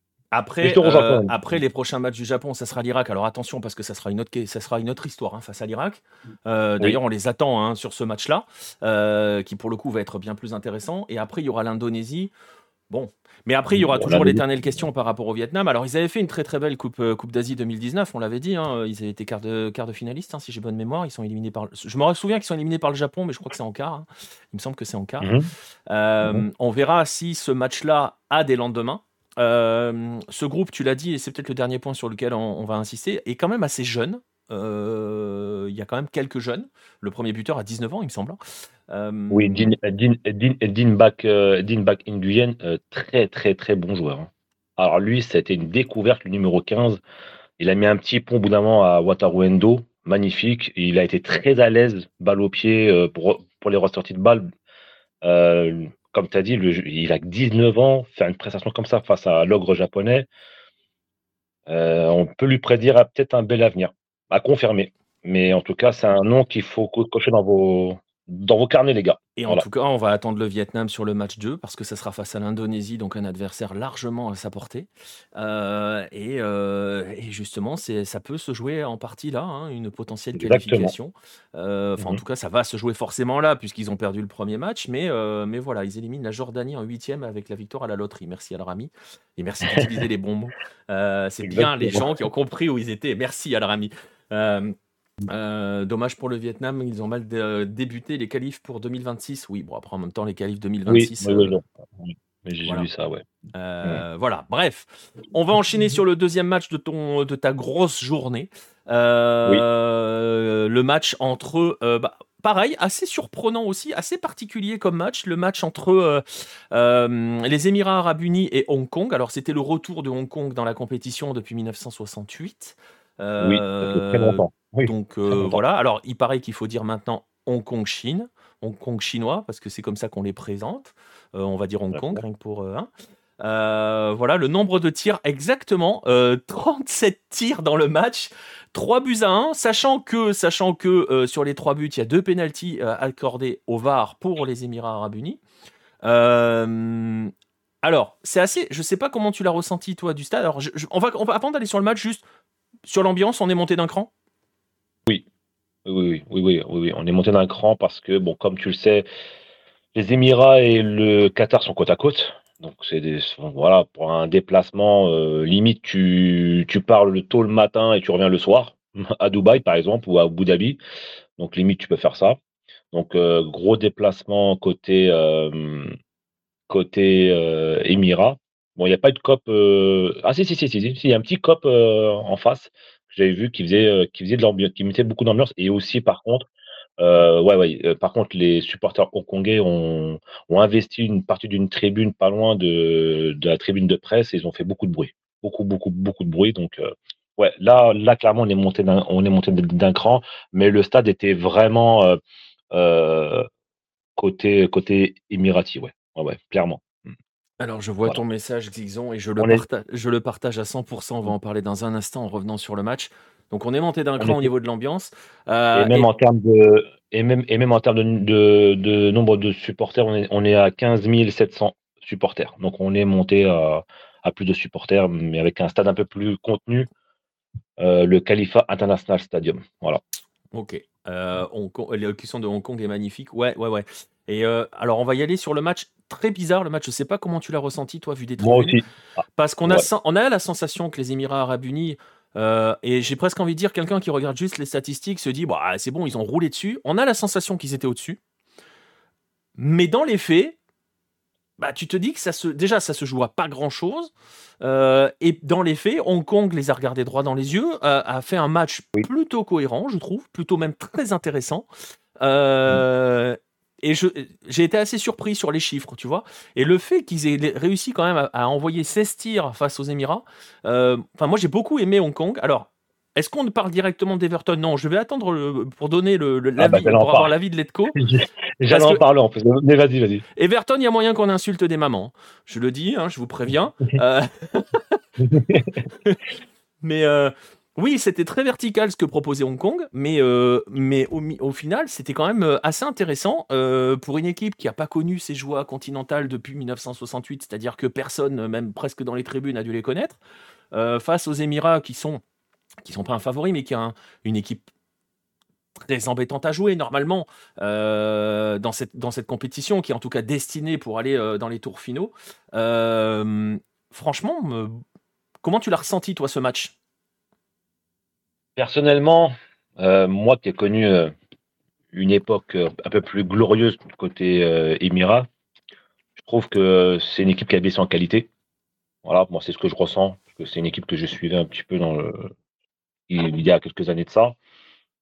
Bon, on retrouve les, les, les, le, le, joueur Caio Canedo qui est, là, qui est là depuis très longtemps, qui collectionne, enfin qui enchaîne les différents clubs euh, du pays, qui a fait plutôt un bon match, qui était mmh. très à l'aise techniquement, qui s'est mis en confiance plusieurs fois avec des petits dribbles et des petits contrôles derrière la jambe, style, style, style Neymar. Donc il s'est mis beaucoup à, beaucoup à l'aise. Est-ce que tu est-ce que tu l'as vu le petit contrôle euh, le petit est-ce que tu le voyais toi depuis le stade le petit contrôle euh, derrière la jambe là sur la, balle aérienne? Oui. D'ailleurs, bah tiens, vu que tu parles de la vue, etc. Donc c'est un des rares stades où il y avait une sorte de piste cyclable, donc on était un peu loin du terrain. C'est un des rares. De tout le reste, on était très proche du terrain, mais c'est un des rares le Khalifa International Stadium. Euh, mais oui, oui, bien sûr, bien sûr. Je l'ai vu. J'ai vu aussi le petit passement de jambes. Enfin, à chaque fois, il essaie de se mettre à l'aise. On sent qu'il se fait plaisir. Voilà, c'est ça. J'étais là pour se faire plaisir et faire plaisir un, peu, un petit peu au public. Euh, Fabio Lima, belle petite patte gauche. J'en parlais avec mon frère. Il me, faisait penser, enfin, dans sa gestuelle, bien, bien évidemment, je ne parle pas de, talent ou quoi, mais il me fait, penser à une sorte de euh, Quintero, l'ancien joueur de, de, de, River, avec ce petite patte gauche un peu crapuleux, un peu donc c'est voilà. Donc euh, après les Émirats, moi je trouve que comme, comme je te l'ai dit, Nico, hein, euh, c'est une équipe qui m'a hum, au niveau au, niveau effectif pour aller loin dans cette Coupe d'Asie, ça va être ça va être short, ça, va être, ça va être léger. Il n'y a pas assez de gros joueurs. Euh, on va dire joueur frisson même, j'aurais te dire, à part peut-être Canedo un petit peu, mais bon, voilà, quand ça va tomber contre des gros cylindrés. Ouais, on euh, verra s'il s'amuse à faire des petits contrôles derrière la jambe quand il va jouer le Japon. Ou, on l'espère la Corée du Sud, rien que pour Paolo Bento. ouais, exactement. exactement. Ouais, ouais, exactement. Ou sinon contre l'Iran, et l'Iran on en parlera juste derrière, mais l'Iran c'est voilà. Donc euh, donc euh, donc voilà. Après, comme, comme tu l'as très bien dit, c'est une analyse très difficile à avoir de ce match-là parce que pour moi, la différence de niveau, elle n'était pas flagrante. Elle n'était pas flagrante entre les deux. Avec Hong Kong, comme tu l'as dit, ça a été bah, entre les Émirats et, Hong Kong, la, la, différence de deux niveaux n'était pas flagrante. Pour moi, c'était euh, c'était quasiment le, deux équipes quasiment du même niveau qui avaient presque des forces et des faiblesses euh, similaires, quoi. Ouais. Alors, euh, Nostromo nous dit que les pénalties sont discutables. Ouais, je sais pas, ils se sifflent. Hein. Enfin, j'ai vu qu'il y a eu des réactions euh, de quelques médias hongkongais où voilà, ça se plaignait justement de ces décisions arbitrales. Il y a aussi le but de la dernière minute qui est refusé pour une main. Il y a main, il y a rien à dire. Enfin, il y a main, oui, elle enfin voilà, il y a main. Hein. Pour les attaquants, c'est toujours comme ça. Euh, J'irai pas mmh. jusqu'à dire que voilà, le, le, VAR était un petit peu orienté, faut pas déconner non plus. Euh, mais nous, du stade, Nico, nous du stade, Nico, euh, euh, on n'a pas accès au ralenti du, de l'action qui amène au VAR. Donc quand il y a, quand il y a VAR, c'est toujours le problème. voilà, on ne voit pas nous de notre siège. Donc à part si tu vas sur ton téléphone et que tu mets le match et que tu revois voilà. Mais sinon nous on peut pas savoir s'il y a vraiment main, s'il y a vraiment faute. Entre guillemets, on fait confiance à l'arbitre. Donc, euh, donc, euh, donc voilà. Après, c'est vrai que oui, il y a eu deux pénalties. D'ailleurs, le troisième, le troisième but de, des Émirats, je l'ai pas vu parce que bah, j'étais déjà j'étais déjà en route pour aller dans pour le Palestine-Iran. Donc je l'ai, voilà. Donc c'est un penalty. Ouais. Après, côté Émirati, on va dire Yaya, Yaya, ben, euh, Yaya Nader le numéro 15 qui était devant la défense, qui a fait plutôt un bon match, qui a vraiment bien distribué le jeu et a bien régulé le jeu devant la défense et a pourvoyé les ballons vers, euh, vers les ailes avec Fabio Lima et Caio Canedo. Lui a fait plutôt son, bon match. Après, côté hongkongais, je mettrais l'accent plus sur un Everton Camargo et sur Matthew, le numéro 9, qui était plutôt pas trop mal, même si ça reste, voilà, au niveau international, ça reste un peu faible face à ces équipes-là. Et quand ça va euh, rencontrer des, équipes plus costauds, ça sera, euh, trop, ça sera trop léger. Et alors justement, tu as parlé d'Everton, on va en parler. Alors après, moi, ce que euh, les Émirats ne m'ont pas fait une bonne impression. Pour moi, Hong Kong a, joué crânement sa chance, nous dit Gringo. Et Hong Kong, pour le coup, a essayé de à jouer. les changements ah d'Andersen, les, changements d'Andersen sont que des changements offensifs. On sent qu'ils se sont, qu'ils se, parce que c'est aussi par rapport à cela euh, euh, qu'on peut, qu'on peut juger de la performance des Émirats, euh, c'est qu'on a la sensation aussi que Hong Kong, il a vérité, c'est dit, on, peut le, on va le faire. et a joué crânement sa chance tout du long, a joué avec des changements stricts, systématiquement offensifs pour aller. Et alors, on est obligé, alors, tu parles d'Everton, on va essayer, bon, j'ai dit qu'on allait insulter des mamans, on va essayer de pas le faire. Je pense que le Everton, il y a un moment, il va falloir qu'on lui explique que le football se joue à 11. Euh, quand même. Parce qu'alors. Ah, le but. Alors, il ah, donne le but. Vient de lui, quoi. Oui, le but ah vient de lui. C'est la seule fois du match où il fait une passe. Ouais, ouais c'est vrai. Mais après, techniquement, c'est un des joueurs sur lequel tu peux t'appuyer. Malheureusement, c'est c'est comme tu dis, oui, il va falloir qu'il mette la. Il y a, des actions. Il y a des actions en première période où il élimine un joueur, deux joueurs en créant un décalage. Il a un pote qui est tout seul sur un côté et il continue d'y aller tout seul pour tenter soit une frappe à des désespérés, soit un but à la Messi ou à la Maradona contre l'Angleterre. Il y a un moment, tu as envie de lui dire, mec, arrête. Lève la, lève la tête. Et d'ailleurs, voilà, je le disais, la seule fois où il donne un ballon à un offensif, il y a but. C'est un truc de fou quand mmh. même. Alors que, alors qu'il y a de la qualité. Pour le coup, je pense que c'est leur meilleur joueur. Mais euh, oui, oui, bien sûr. Oui, techniquement, oui. C'est le joueur frisson côté Hong Kong. Ça, ça, on est d'accord. Hmm. Mais, mais il hmm. faut que quelqu'un lui dise euh, bonhomme. Enfin, je pense que je, suis, je pense que je suis son coéquipier. Je lui en colle une. Hein. ouais, bah écoute. Bah oui.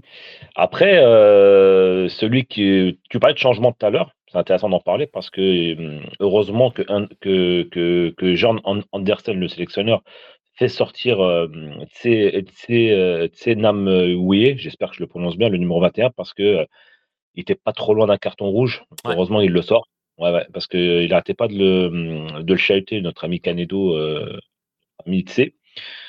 Tsenam, pardon.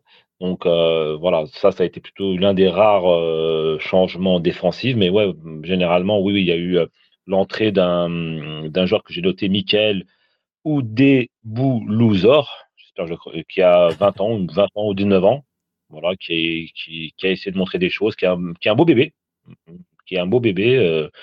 on verra peut-être lors du deuxième match, j'espère pour lui. Mais sinon, oui, sinon, alors peut-être que Everton, il veut juste se montrer et essayer d'avoir un contrat dans un meilleur club, quoi, tout simplement, Et quitter, ben, euh, Hong Kong. Et ben, ça? j'osais pas le dire, mais ça y ressemble un petit peu quand même. Ah oui, bien sûr. Après, faut pas se mentir, euh, Nico. La Coupe d'Asie, c'est aussi pour se faire montrer. Ouais, mais bon. il y a eu beaucoup de frappes aujourd'hui. Moi, j'ai vu beaucoup de joueurs euh, faire des mauvais choix et que faire frapper. Pourquoi? Parce qu'ils veulent marquer le but ouais, ouais, vrai. De, de, la compétition et après décrocher un contrat. Bien sûr. C'est une vitrine. Hein. Ah ouais, non, clairement, clairement, on l'a dit, hein, 37 mmh. frappes. Euh, euh, Wade qui nous donne une stat dans le chat. Euh, tu veux une stat sur Everton? Il a fait 5 passes dans le match. Voilà. dont deux réussies. Donc en gros, il a fait deux passes réussies dans le match et sur les deux passes réussies, il y a le but. Ouais, et d'ailleurs, en parlant du but de, de, de l'égalisation hongkongais, malheureusement, cette égalisation n'a pas duré longtemps, elle a duré environ une cinquantaine de secondes de ce que je de, ce qu'on m'a de ce que j'ai vu sur euh, sur euh, sur Twitter. Euh, bon moi du stade ouais, un, peu plus. Il marque il marque quasiment dans la foulée, mais ouais 2-3 minutes je pense. Voilà, c'est ça. Donc, malheureusement, ils n'ont pas pu profiter de l'égalisation et essayer peut-être, pourquoi pas, arracher quelque chose. Mais après, moi, moi, de ce que je vraiment, ce que je te dis là, je, te dis, moi, la gestion de Paulo Bento, pourquoi il a une gestion pour moi très craintif, parce que clairement, il ne fait pas confiance à son équipe. Moi, c'est comme ça que je l'ai ressenti dans, le stade. Parce que les choix offensifs, il les a fait très tardivement. Canedo a fini le match. Sultan Adil, qui a marqué, euh, le penalty, n'est pas sorti.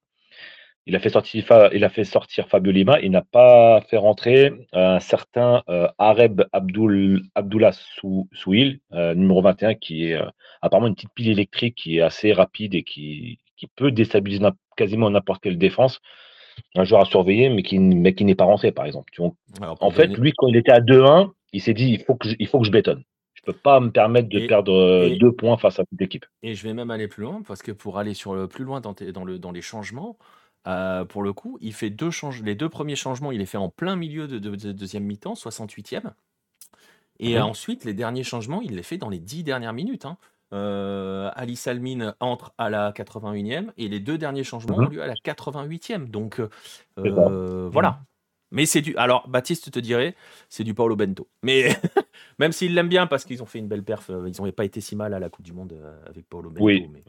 Mais, euh, mais, voilà, en tout cas, en tout cas il a déjà fait ça avec la Corée du Sud, donc ça m'étonne pas de sa part. Oui, oui, c'est fort probable, Gringo, on est complètement d'accord là-dessus. en tout cas, voilà, la mission est accomplie pour, pour les Émirats. Ils n'ont pas forcément impressionné, ils n'ont pas brillé, mais ils s'imposent, ils ont réussi ce qu'ils avaient à réussir. Trois points. Euh, on sait très bien que dans ce groupe, il y a juste un ogre absolu, on va en parler dans 10 secondes, qui s'appelle l'Iran, qui sera le prochain adversaire de Hong Kong. Ça va être compliqué hein, quand même pour Hong Kong d'aller chercher quelque chose. Même un meilleur troisième, ça va être compliqué. Bah en fait, le match, enfin le gros perdant de ce match-là, de Émirat-Hong Kong, bah, c'est Hong Kong parce que c'était le match à ne pas perdre pour eux. C'est ça. Où tu pouvais espérer d'être troisième, ça va être très compliqué pour Hong Kong. À part un exploit retentissant face à l'Iran, mais j'y crois pas une seconde, et on en parlera vite derrière. Ah bah. Tu peux espérer peut-être trois points, voire un point face à la Palestine. Peut-être. Voilà. Essayer de pas sortir panier. Essayer de sortir à moins qu'un point de la compétition, mais après voilà, c'est dommage parce qu'ils ont quand même montré, quand même Hong Kong a quand même montré un, beau visage quand même. Ils ont montré des belles choses, mais ils ont, ils ont fait aussi preuve de beaucoup de naïveté. Après, après c'est euh, aussi et, de mauvais choix quoi. Après, voilà, on l'a dit, hein, ils sont pas, ils n'étaient pas revenus euh, depuis 1968, donc depuis, euh, depuis toujours quasiment.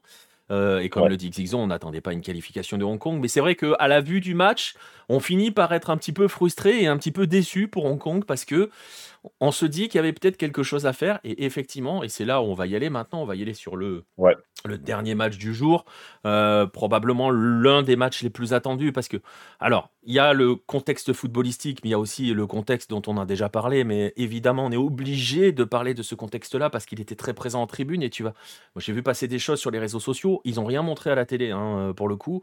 Euh, tu vas pouvoir nous en parler un petit peu. Forcément, ce Iran-Palestine, on va aller sur le côté footballistique dans un instant. Euh, mmh sur le côté, parce que bon, voilà, hein, on va pas aller beaucoup sur le, le côté. Quoique, si on peut aller sur le côté footballistique de la Palestine, parce qu'il y a des choses à retenir. Euh, on a vu un monstre, hein, euh, l'Iran est un monstre, on va le dire clairement. on va commencer donc, comme d'habitude, on va commencer sur, sur les tribunes. effectivement, il y avait une banderole Free Palestine. J'ai vu qu'il y a eu des chants aussi dans les tribunes qu'on n'a pas franchement entendu, ou en tout cas, moi, que je n'ai pas entendu dans, les, dans, dans, les, dans le truc. Pour le coup, là, on mmh avait on avait une. Là, il y avait du monde et là, il y avait une vraie ambiance euh, très particulière, j'imagine. Bah là, pour euh, moi, bah, déjà, c'est la meilleure ambiance que j'ai vécue de la, journée. Ça, il n'y a même pas photo. On était à 27 000, euh, spectateurs. Donc, et je crois que même ça doit être sûrement la deuxième meilleure affluence après le match d'ouverture, bien évidemment, qui était à 83 000. Donc bon, ça va être compliqué à battre à part la finale. Euh, mais oui, oui, il y a eu des chants euh, de Free Palestine, etc. Euh, plutôt bonne ambiance, hein. franchement, il n'y a pas eu de souci entre les Iraniens et, les Palestiniens, il n'y a pas eu de souci. Même, il y a eu beaucoup de fraternité entre les deux peuples, beaucoup de photos entre, entre supporters, pas de problème là-dessus. Franchement, par contre, alors par contre, si je peux mettre une petite anecdote, Vas-y comme tu sais, bah, bah, comme tu sais, j'ai fait les deux matchs. J'avais le, bah, drapeau tunisien parce que voilà, on représente la Tunisie même jusqu'au bout du monde. j'ai pas eu de souci pour rentrer avec le, drapeau tunisien dans, le match, euh, les deux premiers matchs. Mais par contre, euh, en pensant que je pouvais rentrer avec le maillot, enfin pas, avec le maillot, pardon, euh, avec le drapeau tunisien, on me demande de, de carrément de, de, jeter à la poubelle, quoi. Après, après, beaucoup de négociations entre, mon, frangin et le, et le service de sécurité, on a pu le récupérer, on l'a laissé dans, dans, le sac histoire d'eux, mais tu sentais que la sécurité, par rapport aux deux premiers matchs de la journée, est montée d'un cran. On était il y a eu beaucoup plus de restrictions, beaucoup de restrictions politiques. Voilà. Voilà. On était sur un autre, on était clairement sur un autre contexte. On a quand même eu, euh, exactement. Euh, on a eu aussi la minute de silence qui était assez magnifique, euh, qui d'ailleurs, alors vu, vu devant les écrans, je pense qu'elle a joué un rôle aussi dans le début de match de la Palestine parce qu'il y avait quelques joueurs où la minute de silence a été très très dure. Hein. Mmh donc, Nous, on voyait rien tribune, hein. malheureusement. non, non, il y a eu, moi, j'ai fait, gaffe à deux, trois joueurs. Alors, j'irai pas à dire jusqu'à des larmes sur les joueurs, mais il y avait deux, trois joueurs où tu sentais qu'émotionnellement, la minute de silence, elle était prenante. Ce qui est logique, hein. je veux dire, on va pas. voilà, c'est d'une logique. Bah, à la fin du match, à la fin du match, si tu veux, il y a un joueur palestinien qui était resté longtemps accroupi, euh, presque devant la surface de réparation pendant de longues minutes.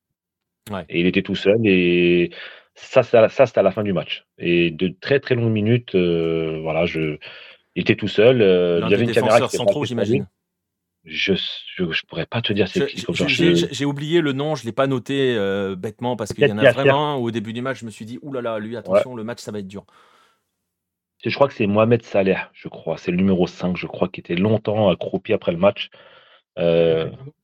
Voilà, d'ailleurs, ouais, qui a failli prendre rouge à la fin du match. On en reparlera après.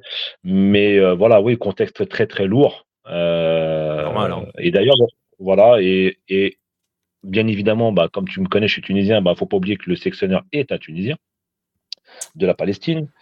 Euh, donc, donc voilà, oui, beaucoup d'ambiance festive avec des, avec, des, avec des tambours. Il y avait des tambours, des claps. En tout cas, c'est la meilleure ambiance de la journée. Ça, il a pas de. Mais je crois même que pour, pour l'instant, c'est la meilleure ambiance du tournoi. Je pense que bon, j'ai pas pu faire le, le Qatar-Liban, mais on, est sur la meilleure ambiance pour l'instant euh, de cette Coupe d'Asie.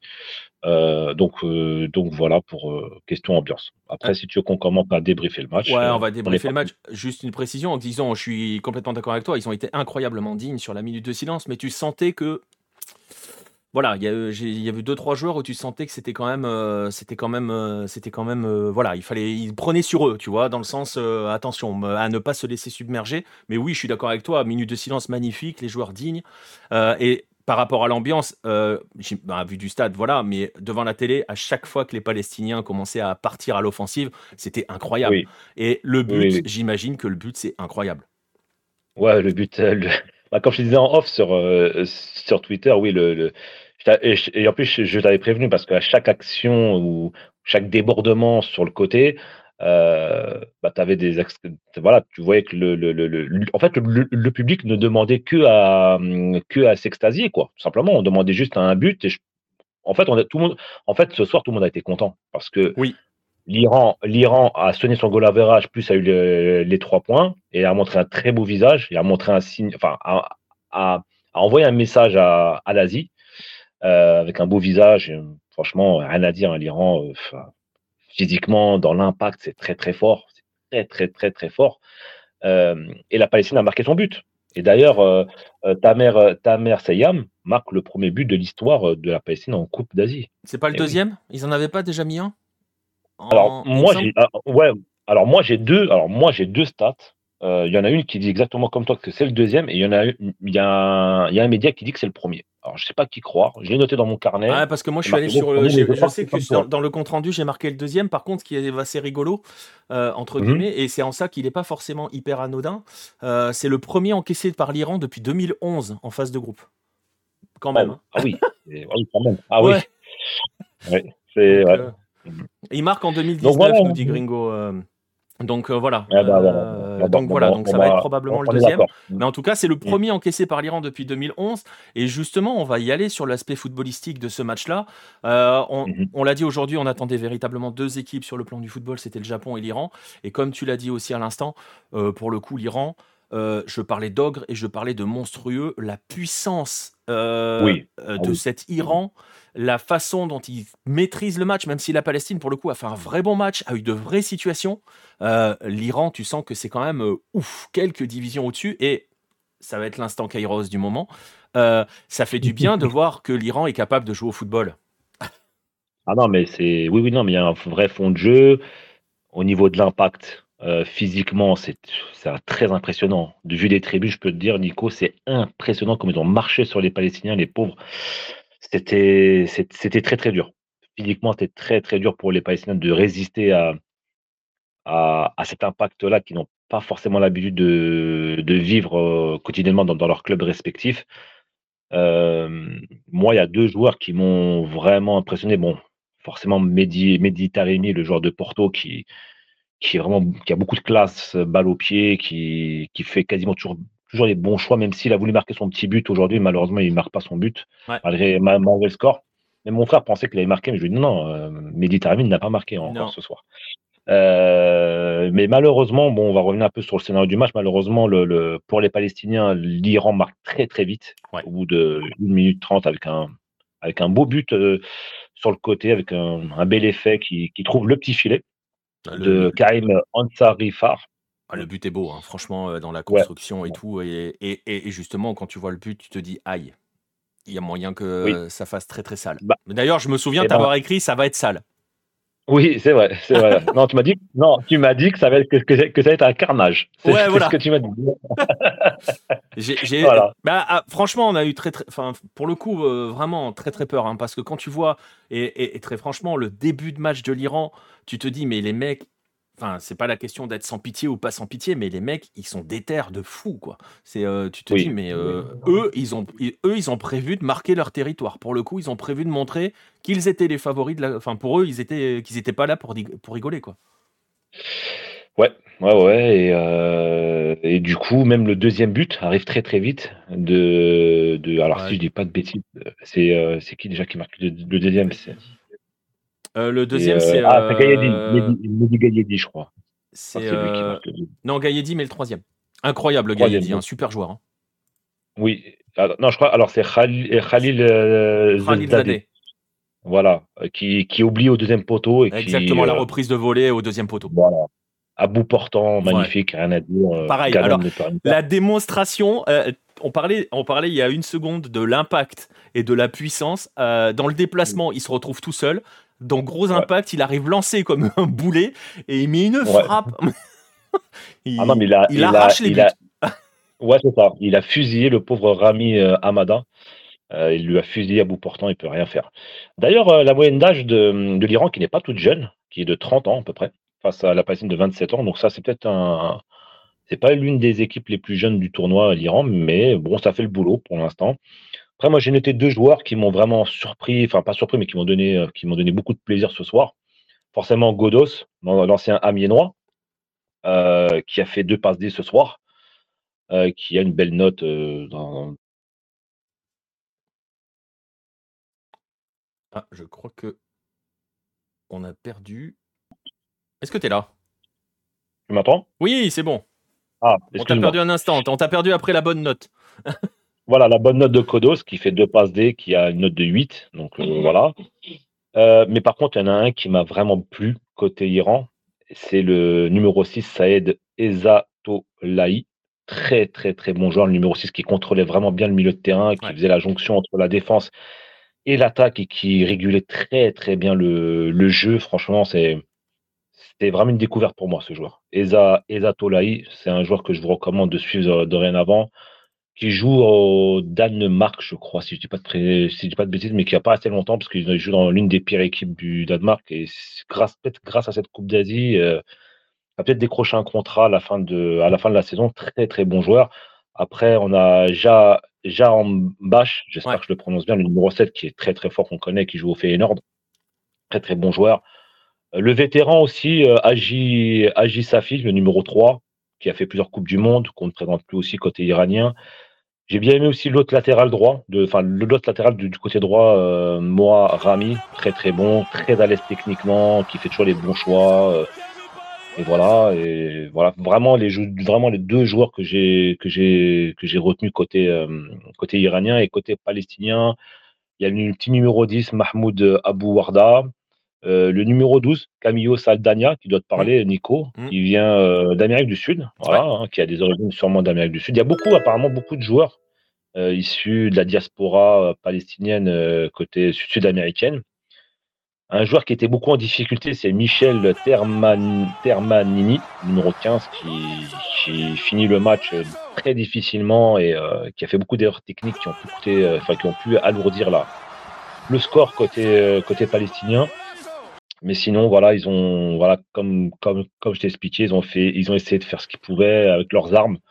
Et, et, euh, et, ils l'ont bien fait. Alors, je te coupe deux secondes. Merci à Scipion pour, le, pour le raid. Euh, et vive Gérard Lopez. On est ensemble, hein, mec. merci, Adrien. Euh, merci à, à Malcolm Al Malcool MX et à Mounir73 pour le follow. Merci pour le follow aussi, euh, Adrien. Euh, on, est, on est sur la fin de notre débrief hein, de la journée de Coupe d'Asie. Euh, on, est, on, est, on est sur le dernier match. on est avec Letko qui était dans les tribunes. Euh, donc voilà, n'hésitez pas, hein, si vous avez des questions à lui poser sur ce qui s'est passé dans les tribunes, on pourra y revenir un petit peu. Euh, mais on, on arrive euh, petit à petit vers la fin. on est en train, là, on était passé sur l'aspect footballistique, footballistique du match. Merci à Frankie The Beef pour le, pour le follow.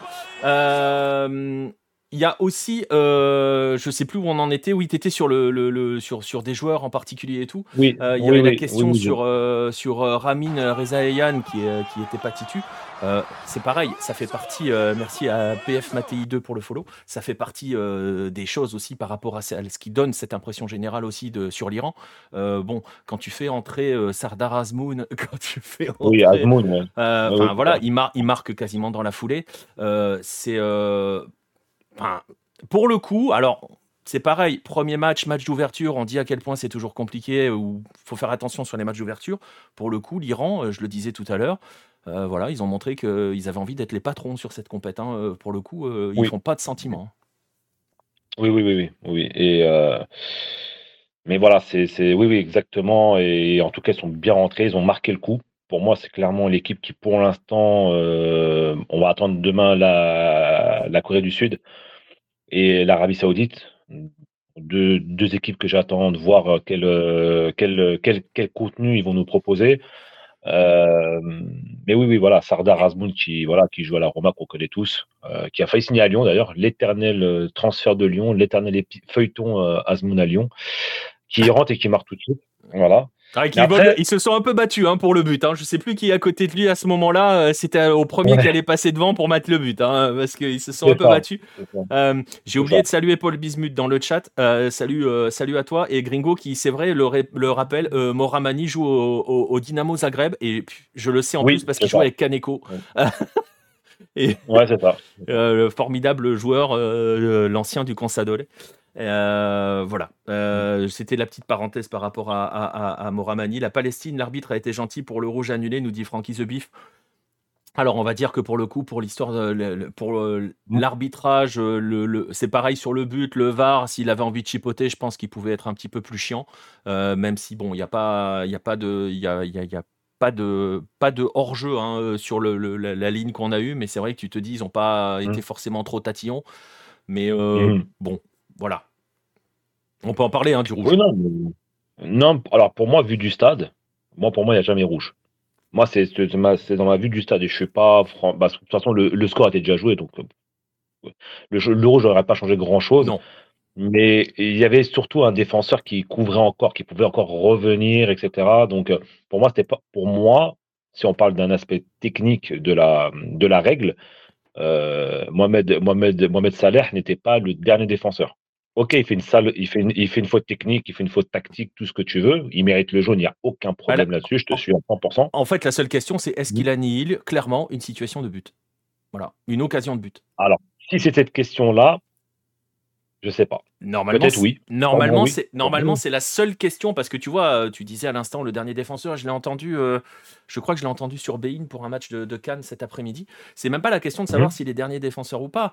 Euh, ah non, je l'ai peut-être entendu sur un match de Ligue 1. c'est est-ce que il annihile clairement, volontairement, une situation de but? Et la, la seule question qu'il faut se poser dans ces cas-là, c'est ça. c'est pas la notion de dernier défenseur, c'est est-ce que sans son geste, il y a but En gros, il peut y avoir but? Non, non, non, non, non, mais clairement, il fait, il fait, il fait faute. Il fait clairement faute et c'est volontaire. alors, ah, parce que parce qu'en fait, je crois qu'il fait un mauvais contrôle de balle. Je crois qu'il voulait essayer de faire un dribble ou je sais pas ce qu'il a voulu essayer de faire. c'est ce que dit Al-Rami. Al-Rami nous dit euh, ce qu'il joue, c'est que la mm. prise de balle euh, de l'Iranien, elle est vers le défenseur et pas vers le but. Ah voilà, d'accord. Après, voilà, après, comme tu as dit, peut-être que l'arbitre a voulu, euh, voilà, était plus dans la diplomatie et n'a pas voulu rajouter, n'a pas voulu remettre le couteau dans la plaie comme, comme on l'a dit, euh, ce soir, tout le monde est content. Côté iranien, côté palestinien, euh, même à la fin du match, il n'y a pas eu de soucis, euh, tout le monde était content. pas de, il n'y a eu pas de peine côté palestinien, mais pas de déception. Même à la fin, les, les joueurs palestiniens ont fait un, sont partis voir quelques supporters pour offrir quelques maillots. Euh, donc, donc tout le monde était content. À part, à, part, à part le joueur que je t'ai parlé en début de, de, débrief, qui est resté très longtemps face au but et accroupi comme si il avait perdu la finale de Coupe du Monde. quoi. C'est un peu ça. quoi. Mais sinon, euh, non, sinon, sinon pas de, pas de, pas de soucis majeurs dans, dans ce match. Voilà. Mais la logique a été respectée. Mais en tout cas, l'Iran a montré un beau visage, a montré le plus beau visage de cette euh, Coupe d'Asie pour l'instant. Le, le, visage le plus impressionnant moi. Ah, ça, on est complètement d'accord. Hein. C'était pour la Côte d'Ivoire, euh, le fameux discours du dernier défenseur. Euh, merci les gars. Le score était déjà assez lourd, effectivement. Francky, on est d'accord. sur la même situation de but. Ok. Hier pour la Côte d'Ivoire, Singo a pris jaune sur la même situation de but. Bah voilà, ça devait, ça devait être sur ce, sur ce, sur ce match-là, mmh. effectivement. Euh, où je l'ai entendu. Après, Nico, euh, tout à l'heure, tu parlais d'une chose. Alors, sur la théorie du premier but qui, qui arrive assez rapidement, est-ce que tu penses que c'est la minute de silence qui a conditionné ça? Bah, Honnêtement, c'est ce que je. Franchement, en fait, j'ai eu. Tu te poses la question. Bah ouais, parce qu'on le, on le disait tout à l'heure. Effectivement, il y a la minute de silence, on l'a déjà dit, elle était magnifique, elle était ultra digne de la part des, euh, des joueurs palestiniens. Mais franchement, il y avait deux trois, deux, trois plans où tu voyais qu'il y avait des joueurs qui qui prenaient sur eux justement pour pas céder. Tu vois ce que je veux dire? Euh, Et donc hmm. forcément, ça peut jouer un peu. Et en plus, et en plus, parce qu'il faut le dire aussi, euh, très franchement, l'Iran, ils sont partis, mais comme des fusées, quoi. Ouais, ouais, ouais. leur, objectif, c'était, voilà, on attaque d'entrée, on va étouffer l'adversaire d'entrée, et d'entrée, il faut se mettre à l'abri très vite. Et euh, enfin voilà, ils, se sont pris, ils se sont pris, ils se sont pris des, avions. Hein, ça partait dans tous les sens. Des vagues. C'était des, vagues, des vagues successives. Ils pouvaient pas respirer quoi. Et Et au clair, Gringo nous dit j'ai vu un joueur au bord des larmes. Ouais, mais il y a un joueur qui justement, il était dans des, dans, enfin, il faisait entre guillemets des exercices de respiration dans le sens, tu vois, quand tu fais je craque pas, tu vois. Donc, je pense que ça a retardé un petit peu leur mise en route. Et très franchement, l'Iran a rien fait pour que la Palestine puisse se mettre en route rapidement. Hein. donc, euh, donc euh, voilà. Après, on, on va pas se mentir, on savait que la Palestine allait perdre face à l'Iran, hein, vous inquiétez pas. Hein, on bien sûr. on n'est pas en train de se dire, oh là là, euh, s'il n'y avait pas eu la minute de silence, non, non, jamais de la vie. Non, non. Euh, surtout qu'en face, on l'a dit, on a un ogre absolu. Euh, j'ai vu Gringo tout à l'heure qui disait, alors, il parlait de la nouvelle génération hein, qui arrive, et ça va être peut-être la dernière compétition pour certains joueurs iraniens, ça c'est clair. Euh, mhm. Je sais plus où il y avait un message aussi tout à l'heure, je crois que c'était Gringo encore qui disait ils vont faire comme le Mexique, ils vont péter en demi. Peut-être, on ne sait pas. Le fait est que et ça rejoint ce que tu disais sur ce match. Euh, ils, ont fait, ils ont fait la plus forte impression euh, sur, les, sur les prétendants et les favoris. Euh, et ça va être hyper intéressant par rapport au match de demain avec, tu le disais, la Corée du Sud et l'Arabie Saoudite. Parce que j'ai presque envie. non, l'Arabie Saoudite, c'est mardi. la Corée du Sud, c'est demain. Il y a l'Irak demain qu'il va falloir suivre avec attention. Je vous donnerai le programme dans un instant. Mais les autres prétendants, il va falloir aussi qu'ils montrent, qu'ils répondent au message envoyé par l'Iran. Très clairement maintenant. Ah oui, oui non, mais on, est d'accord. Et, et euh, l'équipe, enfin, l'équipe qui va réussir à sortir l'Iran, elle a intérêt de costaud. Ouais. Il y a, moi, pour moi, alors pour moi, il y a, pour l'instant, il n'y a qu'une équipe qui est capable de sortir l'Iran, ce serait le Japon. Après, le reste, peut-être la Corée du Sud. Peut-être la Corée du Sud, peut-être. Je pense que, je pense que dans l'impact, dans l'impact, l'Australie peut les emmerder. Oui, c'est vrai. L'impact, ouais. Sur l'impact physique, il y aura, je pense qu'il y aura match. Mais techniquement, de ce qu'a montré l'Iran, euh, l'Iran au, niveau technique et on va dire une, une voire deux classes au-dessus que, que l'Australie. Ouais. Ah, ça, on est d'accord. Ça, on est d'accord. Il n'y a pas un manque au milieu euh, pour l'Iran qui vient de parler de ça? Ouais, je sais pas. Bah, après, c'est difficile de tirer une véritable analyse complète sur le, la performance de l'Iran aujourd'hui parce qu'ils étaient vraiment très clairement plusieurs divisions au-dessus. Euh, on verra. Il y a aussi, et je pense que c'est plus ça, comme le dit Xixon, et on l'avait dit, hein, on l'avait dit aussi dans le guide. La seule question qu'il faut se poser, c'est que on sait que l'Iran, quand tout va bien, c'est une machine. Euh, quand tout va dans leur sens, c'est une machine, mais ça peut vite péter une durite si ça se passe pas bien euh, ou si ça se complique. Et donc, je vais presque dire parler de gestion émotionnelle des événements pour l'Iran, et c'est peut-être là, où il est leur palier, leur, leur, leur, leur, plafond de verre, est-ce qu'ils vont être euh, capables, si les choses se compliquent, si les choses deviennent un petit peu plus difficiles, euh, de pas péter des durites? Donc, euh, mmh. c'est pour moi, c'est la grande question sur l'Iran, parce qu'après, pour le reste, Donc, donc, donc, donc, donc, si je traduis ce que tu dis, le principal adversaire de l'Iran, c'est l'Iran. Je je sais pas si on l'a, si on t'entend encore. Ça coupe un tout, encore un tout petit peu, mais euh, pour finir à la fin de ta phrase. Euh, tu m'entends? Ouais, c'est bon, je t'entends à nouveau. Ah, c'est bon. Excuse-moi. Donc euh, voilà, le principal adversaire de l'Iran, c'est l'Iran, oui, clairement. Ouais. En tout cas, ça va être intéressant à suivre. Voilà. Bon, je pense que l'Iran va sortir de sa poule. Ça n'y aura pas de souci. Finir, va finir premier. On verra à partir, je pense que ça va aller minimum en demi. Je vois pas qui pourrait sortir l'Iran avant les demi. du coup. Comme en 2019. Ouais, euh, ouais ils prennent 3-0 en demi euh, à la dernière Coupe d'Asie, mais contre le Japon d'ailleurs, je crois. C'est le Japon, hein. c'était Iran-Japon, la demi. Euh, puisque l'autre demi-finale, c'était. Ah, il faudrait que je vérifie.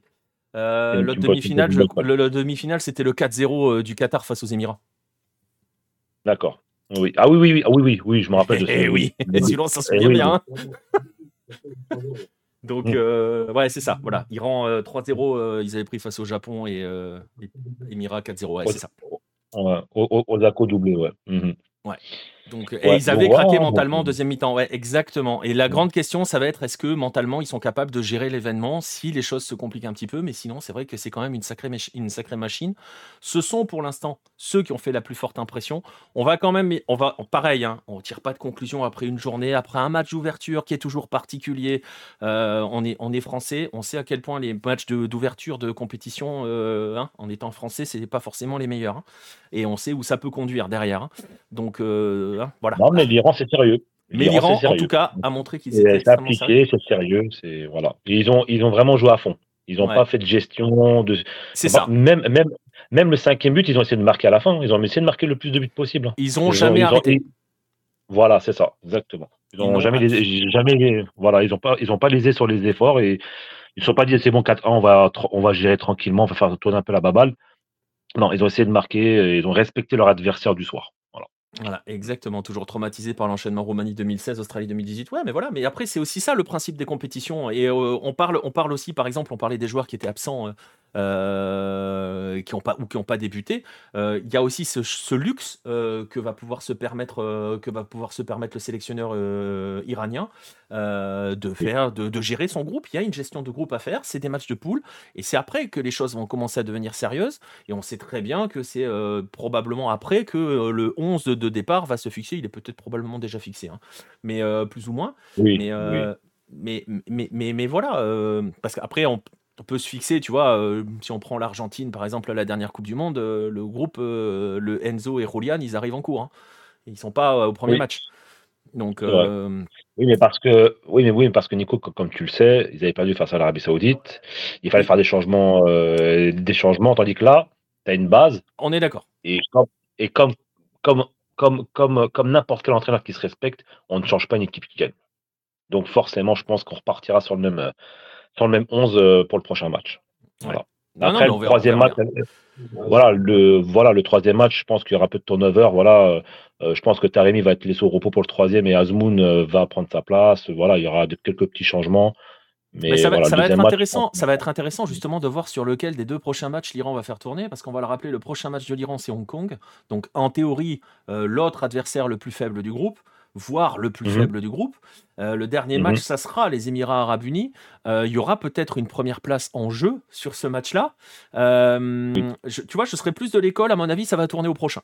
Mais on verra. Ah ouais? Donc, donc, donc, pour toi, dès le deuxième match, tu penses que l'Iran va déjà faire, Je pense qu'ils ont les moyens de faire tourner sur le deuxième match. Ah, moi, je serais prudent. Ok, peut-être que c'est mon côté un peu trop. Euh, ouais, mais c'est Tunisien, les Tunisiens, vous êtes trop inquiets. Ouais, c'est vrai, c'est vrai, c'est vrai. On a, on a... Voilà. Vous êtes trop inquiets, les gars. Je vous arrête pas de le dire à Farouk et je vais te le dire aussi. Soyez pas autant inquiets. Ça va aller. Voilà. Non, mais on verra. En, tout, cas, je le disais, euh, prochain match pour l'Iran, c'est Hong Kong. Euh, mm. Ça sera dans 4 jours. Euh, prochain match pour la Palestine, ça sera face aux Émirats Arabes Unis. ça sera J'y serai. Euh, j'y serai à ce là d'ailleurs. Ouais, j'y serai celui-là. Ouais, j'ai pris mes places pour celui-là.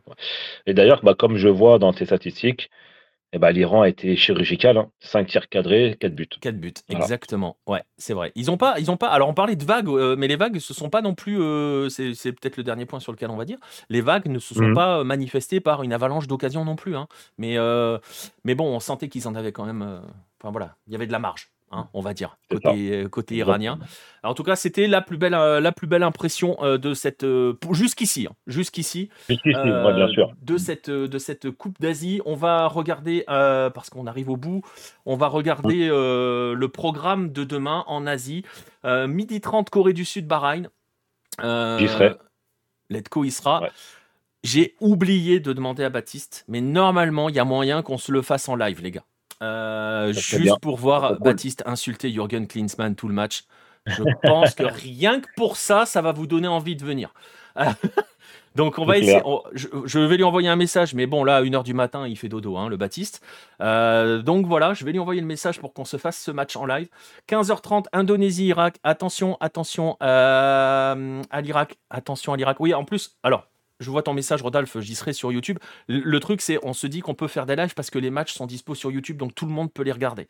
Et, euh, mhm. donc le principe, c'est que vous puissiez les regarder. Vous êtes avec nous, on est ensemble, vous avez l'habitude de nos lives. Donc c'est un peu l'idée. Tout le monde peut les regarder, donc on se pose ensemble et on regarde le match et on écoute Baptiste qui insulte Klinsmann dès qu'il y a deux passes ratées, ça sera magnifique. On en parlera demain. Corée du Sud, Bahreïn, midi 30. Indonésie, Irak, 15h30. Euh, et Malaisie, Jordanie pour voir le fabuleux Moussa Tamari à 18h30. Euh, J'y serai. Et... J'y serai à Somalie, Jordanie, ouais. Voilà, la, la, bise à Moussa de ma part. Hein. Euh, bah, en fait, il y a deux joueurs. Bah, il y aura deux joueurs que je vais surveiller pour le Malaisie-Jordanie. Ça sera bah, bien évidemment euh, Altamari, le Montpellierin, et côté malaisien, le petit arrive de Johor Darul Tazim. Voilà. le petit arrive qui est très très bon. J'aime beaucoup ce joueur. Ouais, c'est vrai, c'est vrai, c'est vrai. Mais voilà, donc à surveiller forcément l'entrée en liste de la Corée du Sud qui fait partie des prétendants, de l'Irak qui va être qui peut être le poil à gratter de la compétition, et de la Jordanie pour Tamari. Voilà, le, programme de demain, midi 30, 15h30 et 18h30, vous avez l'habitude de ces horaires-là. Euh, euh, et entraîneur de la Jordanie, Amouta, le Marocain, vainqueur de la LDC 2017 africaine avec le WAC. Eh ben écoute, voilà, voilà un beau menu pour demain. Euh, merci Letco euh, d'être d'être passé hein, pour nous raconter l'expérience vue, vue des tribunes. bon match au pluriel demain du coup, puisqu'il y en a deux. Il y en avait trois aujourd'hui, il y en a deux, demain. Vous voyez que l'ami Letco, il se fait plaisir. Hein. oui, avec, avec 6,50€ la place, on peut se faire plaisir. c'est clair, eh c'est clair. 6,50€ la place euh, s'il y avait quelques, organisateurs de compétition qui nous écoutaient. Et effectivement, comme tu le dis, Al-Rami, il a bien raison. Euh, en tout cas, merci hein, Letco d'avoir été là ce soir. Non, de rien. C'est un plaisir de partager notre passion du football de, de l'autre côté de la planète. Ça fait toujours plaisir de parler football. Tu sais très bien pourquoi on, te suit, Nico, euh, et tout le contenu que tu fais, que tu nous proposes avec la MLS, avec tous les footballs de tous les continents. Et c'est toujours un plaisir. Voilà, de bah, toujours apprendre. Ouais, bah, Merci. Euh, plaisir partagé, profite bien comme l'écrit Rodolphe. Euh, on se donne rendez-vous dans, bah, dans la, à la prochaine, hein, effectivement. Euh, nous, on va se donner rendez-vous demain soir aux alentours de 23h. Hein. Ça dépend toujours du match de la Cannes, hein, parce que vous avez compris que les matchs ne se terminaient pas à 23h. donc, donc voilà. Merci à tous ceux qui ont été dans le, qui étaient dans le chat ce soir. merci à ceux qui sont arrivés du raid d'Adrien. on se donne rendez-vous donc normalement demain avant midi 30, un petit peu avant midi 30, pour euh, tranquillement vivre la Corée du Sud face au Bahreïn. Si Baptiste est dispo, suivez sur les réseaux sociaux, je vous dirai. Euh, sinon, on se donne rendez-vous demain soir toujours au même endroit, à 23h ou un petit peu aux alentours de 23h, pour débriefer cette nouvelle journée de coupe au pluriel de compétition en Asie et en Afrique, celle que l'on aime tant. Euh, bonne nuit à tous, si vous allez au lit. Euh, bon match, je ne sais pas s'il y a des matchs cette nuit, peut-être encore au Mexique, euh, c'est pas sûr. En tout cas, à demain pour la suite de la Coupe d'Asie et de la Cannes. Salut tout le monde.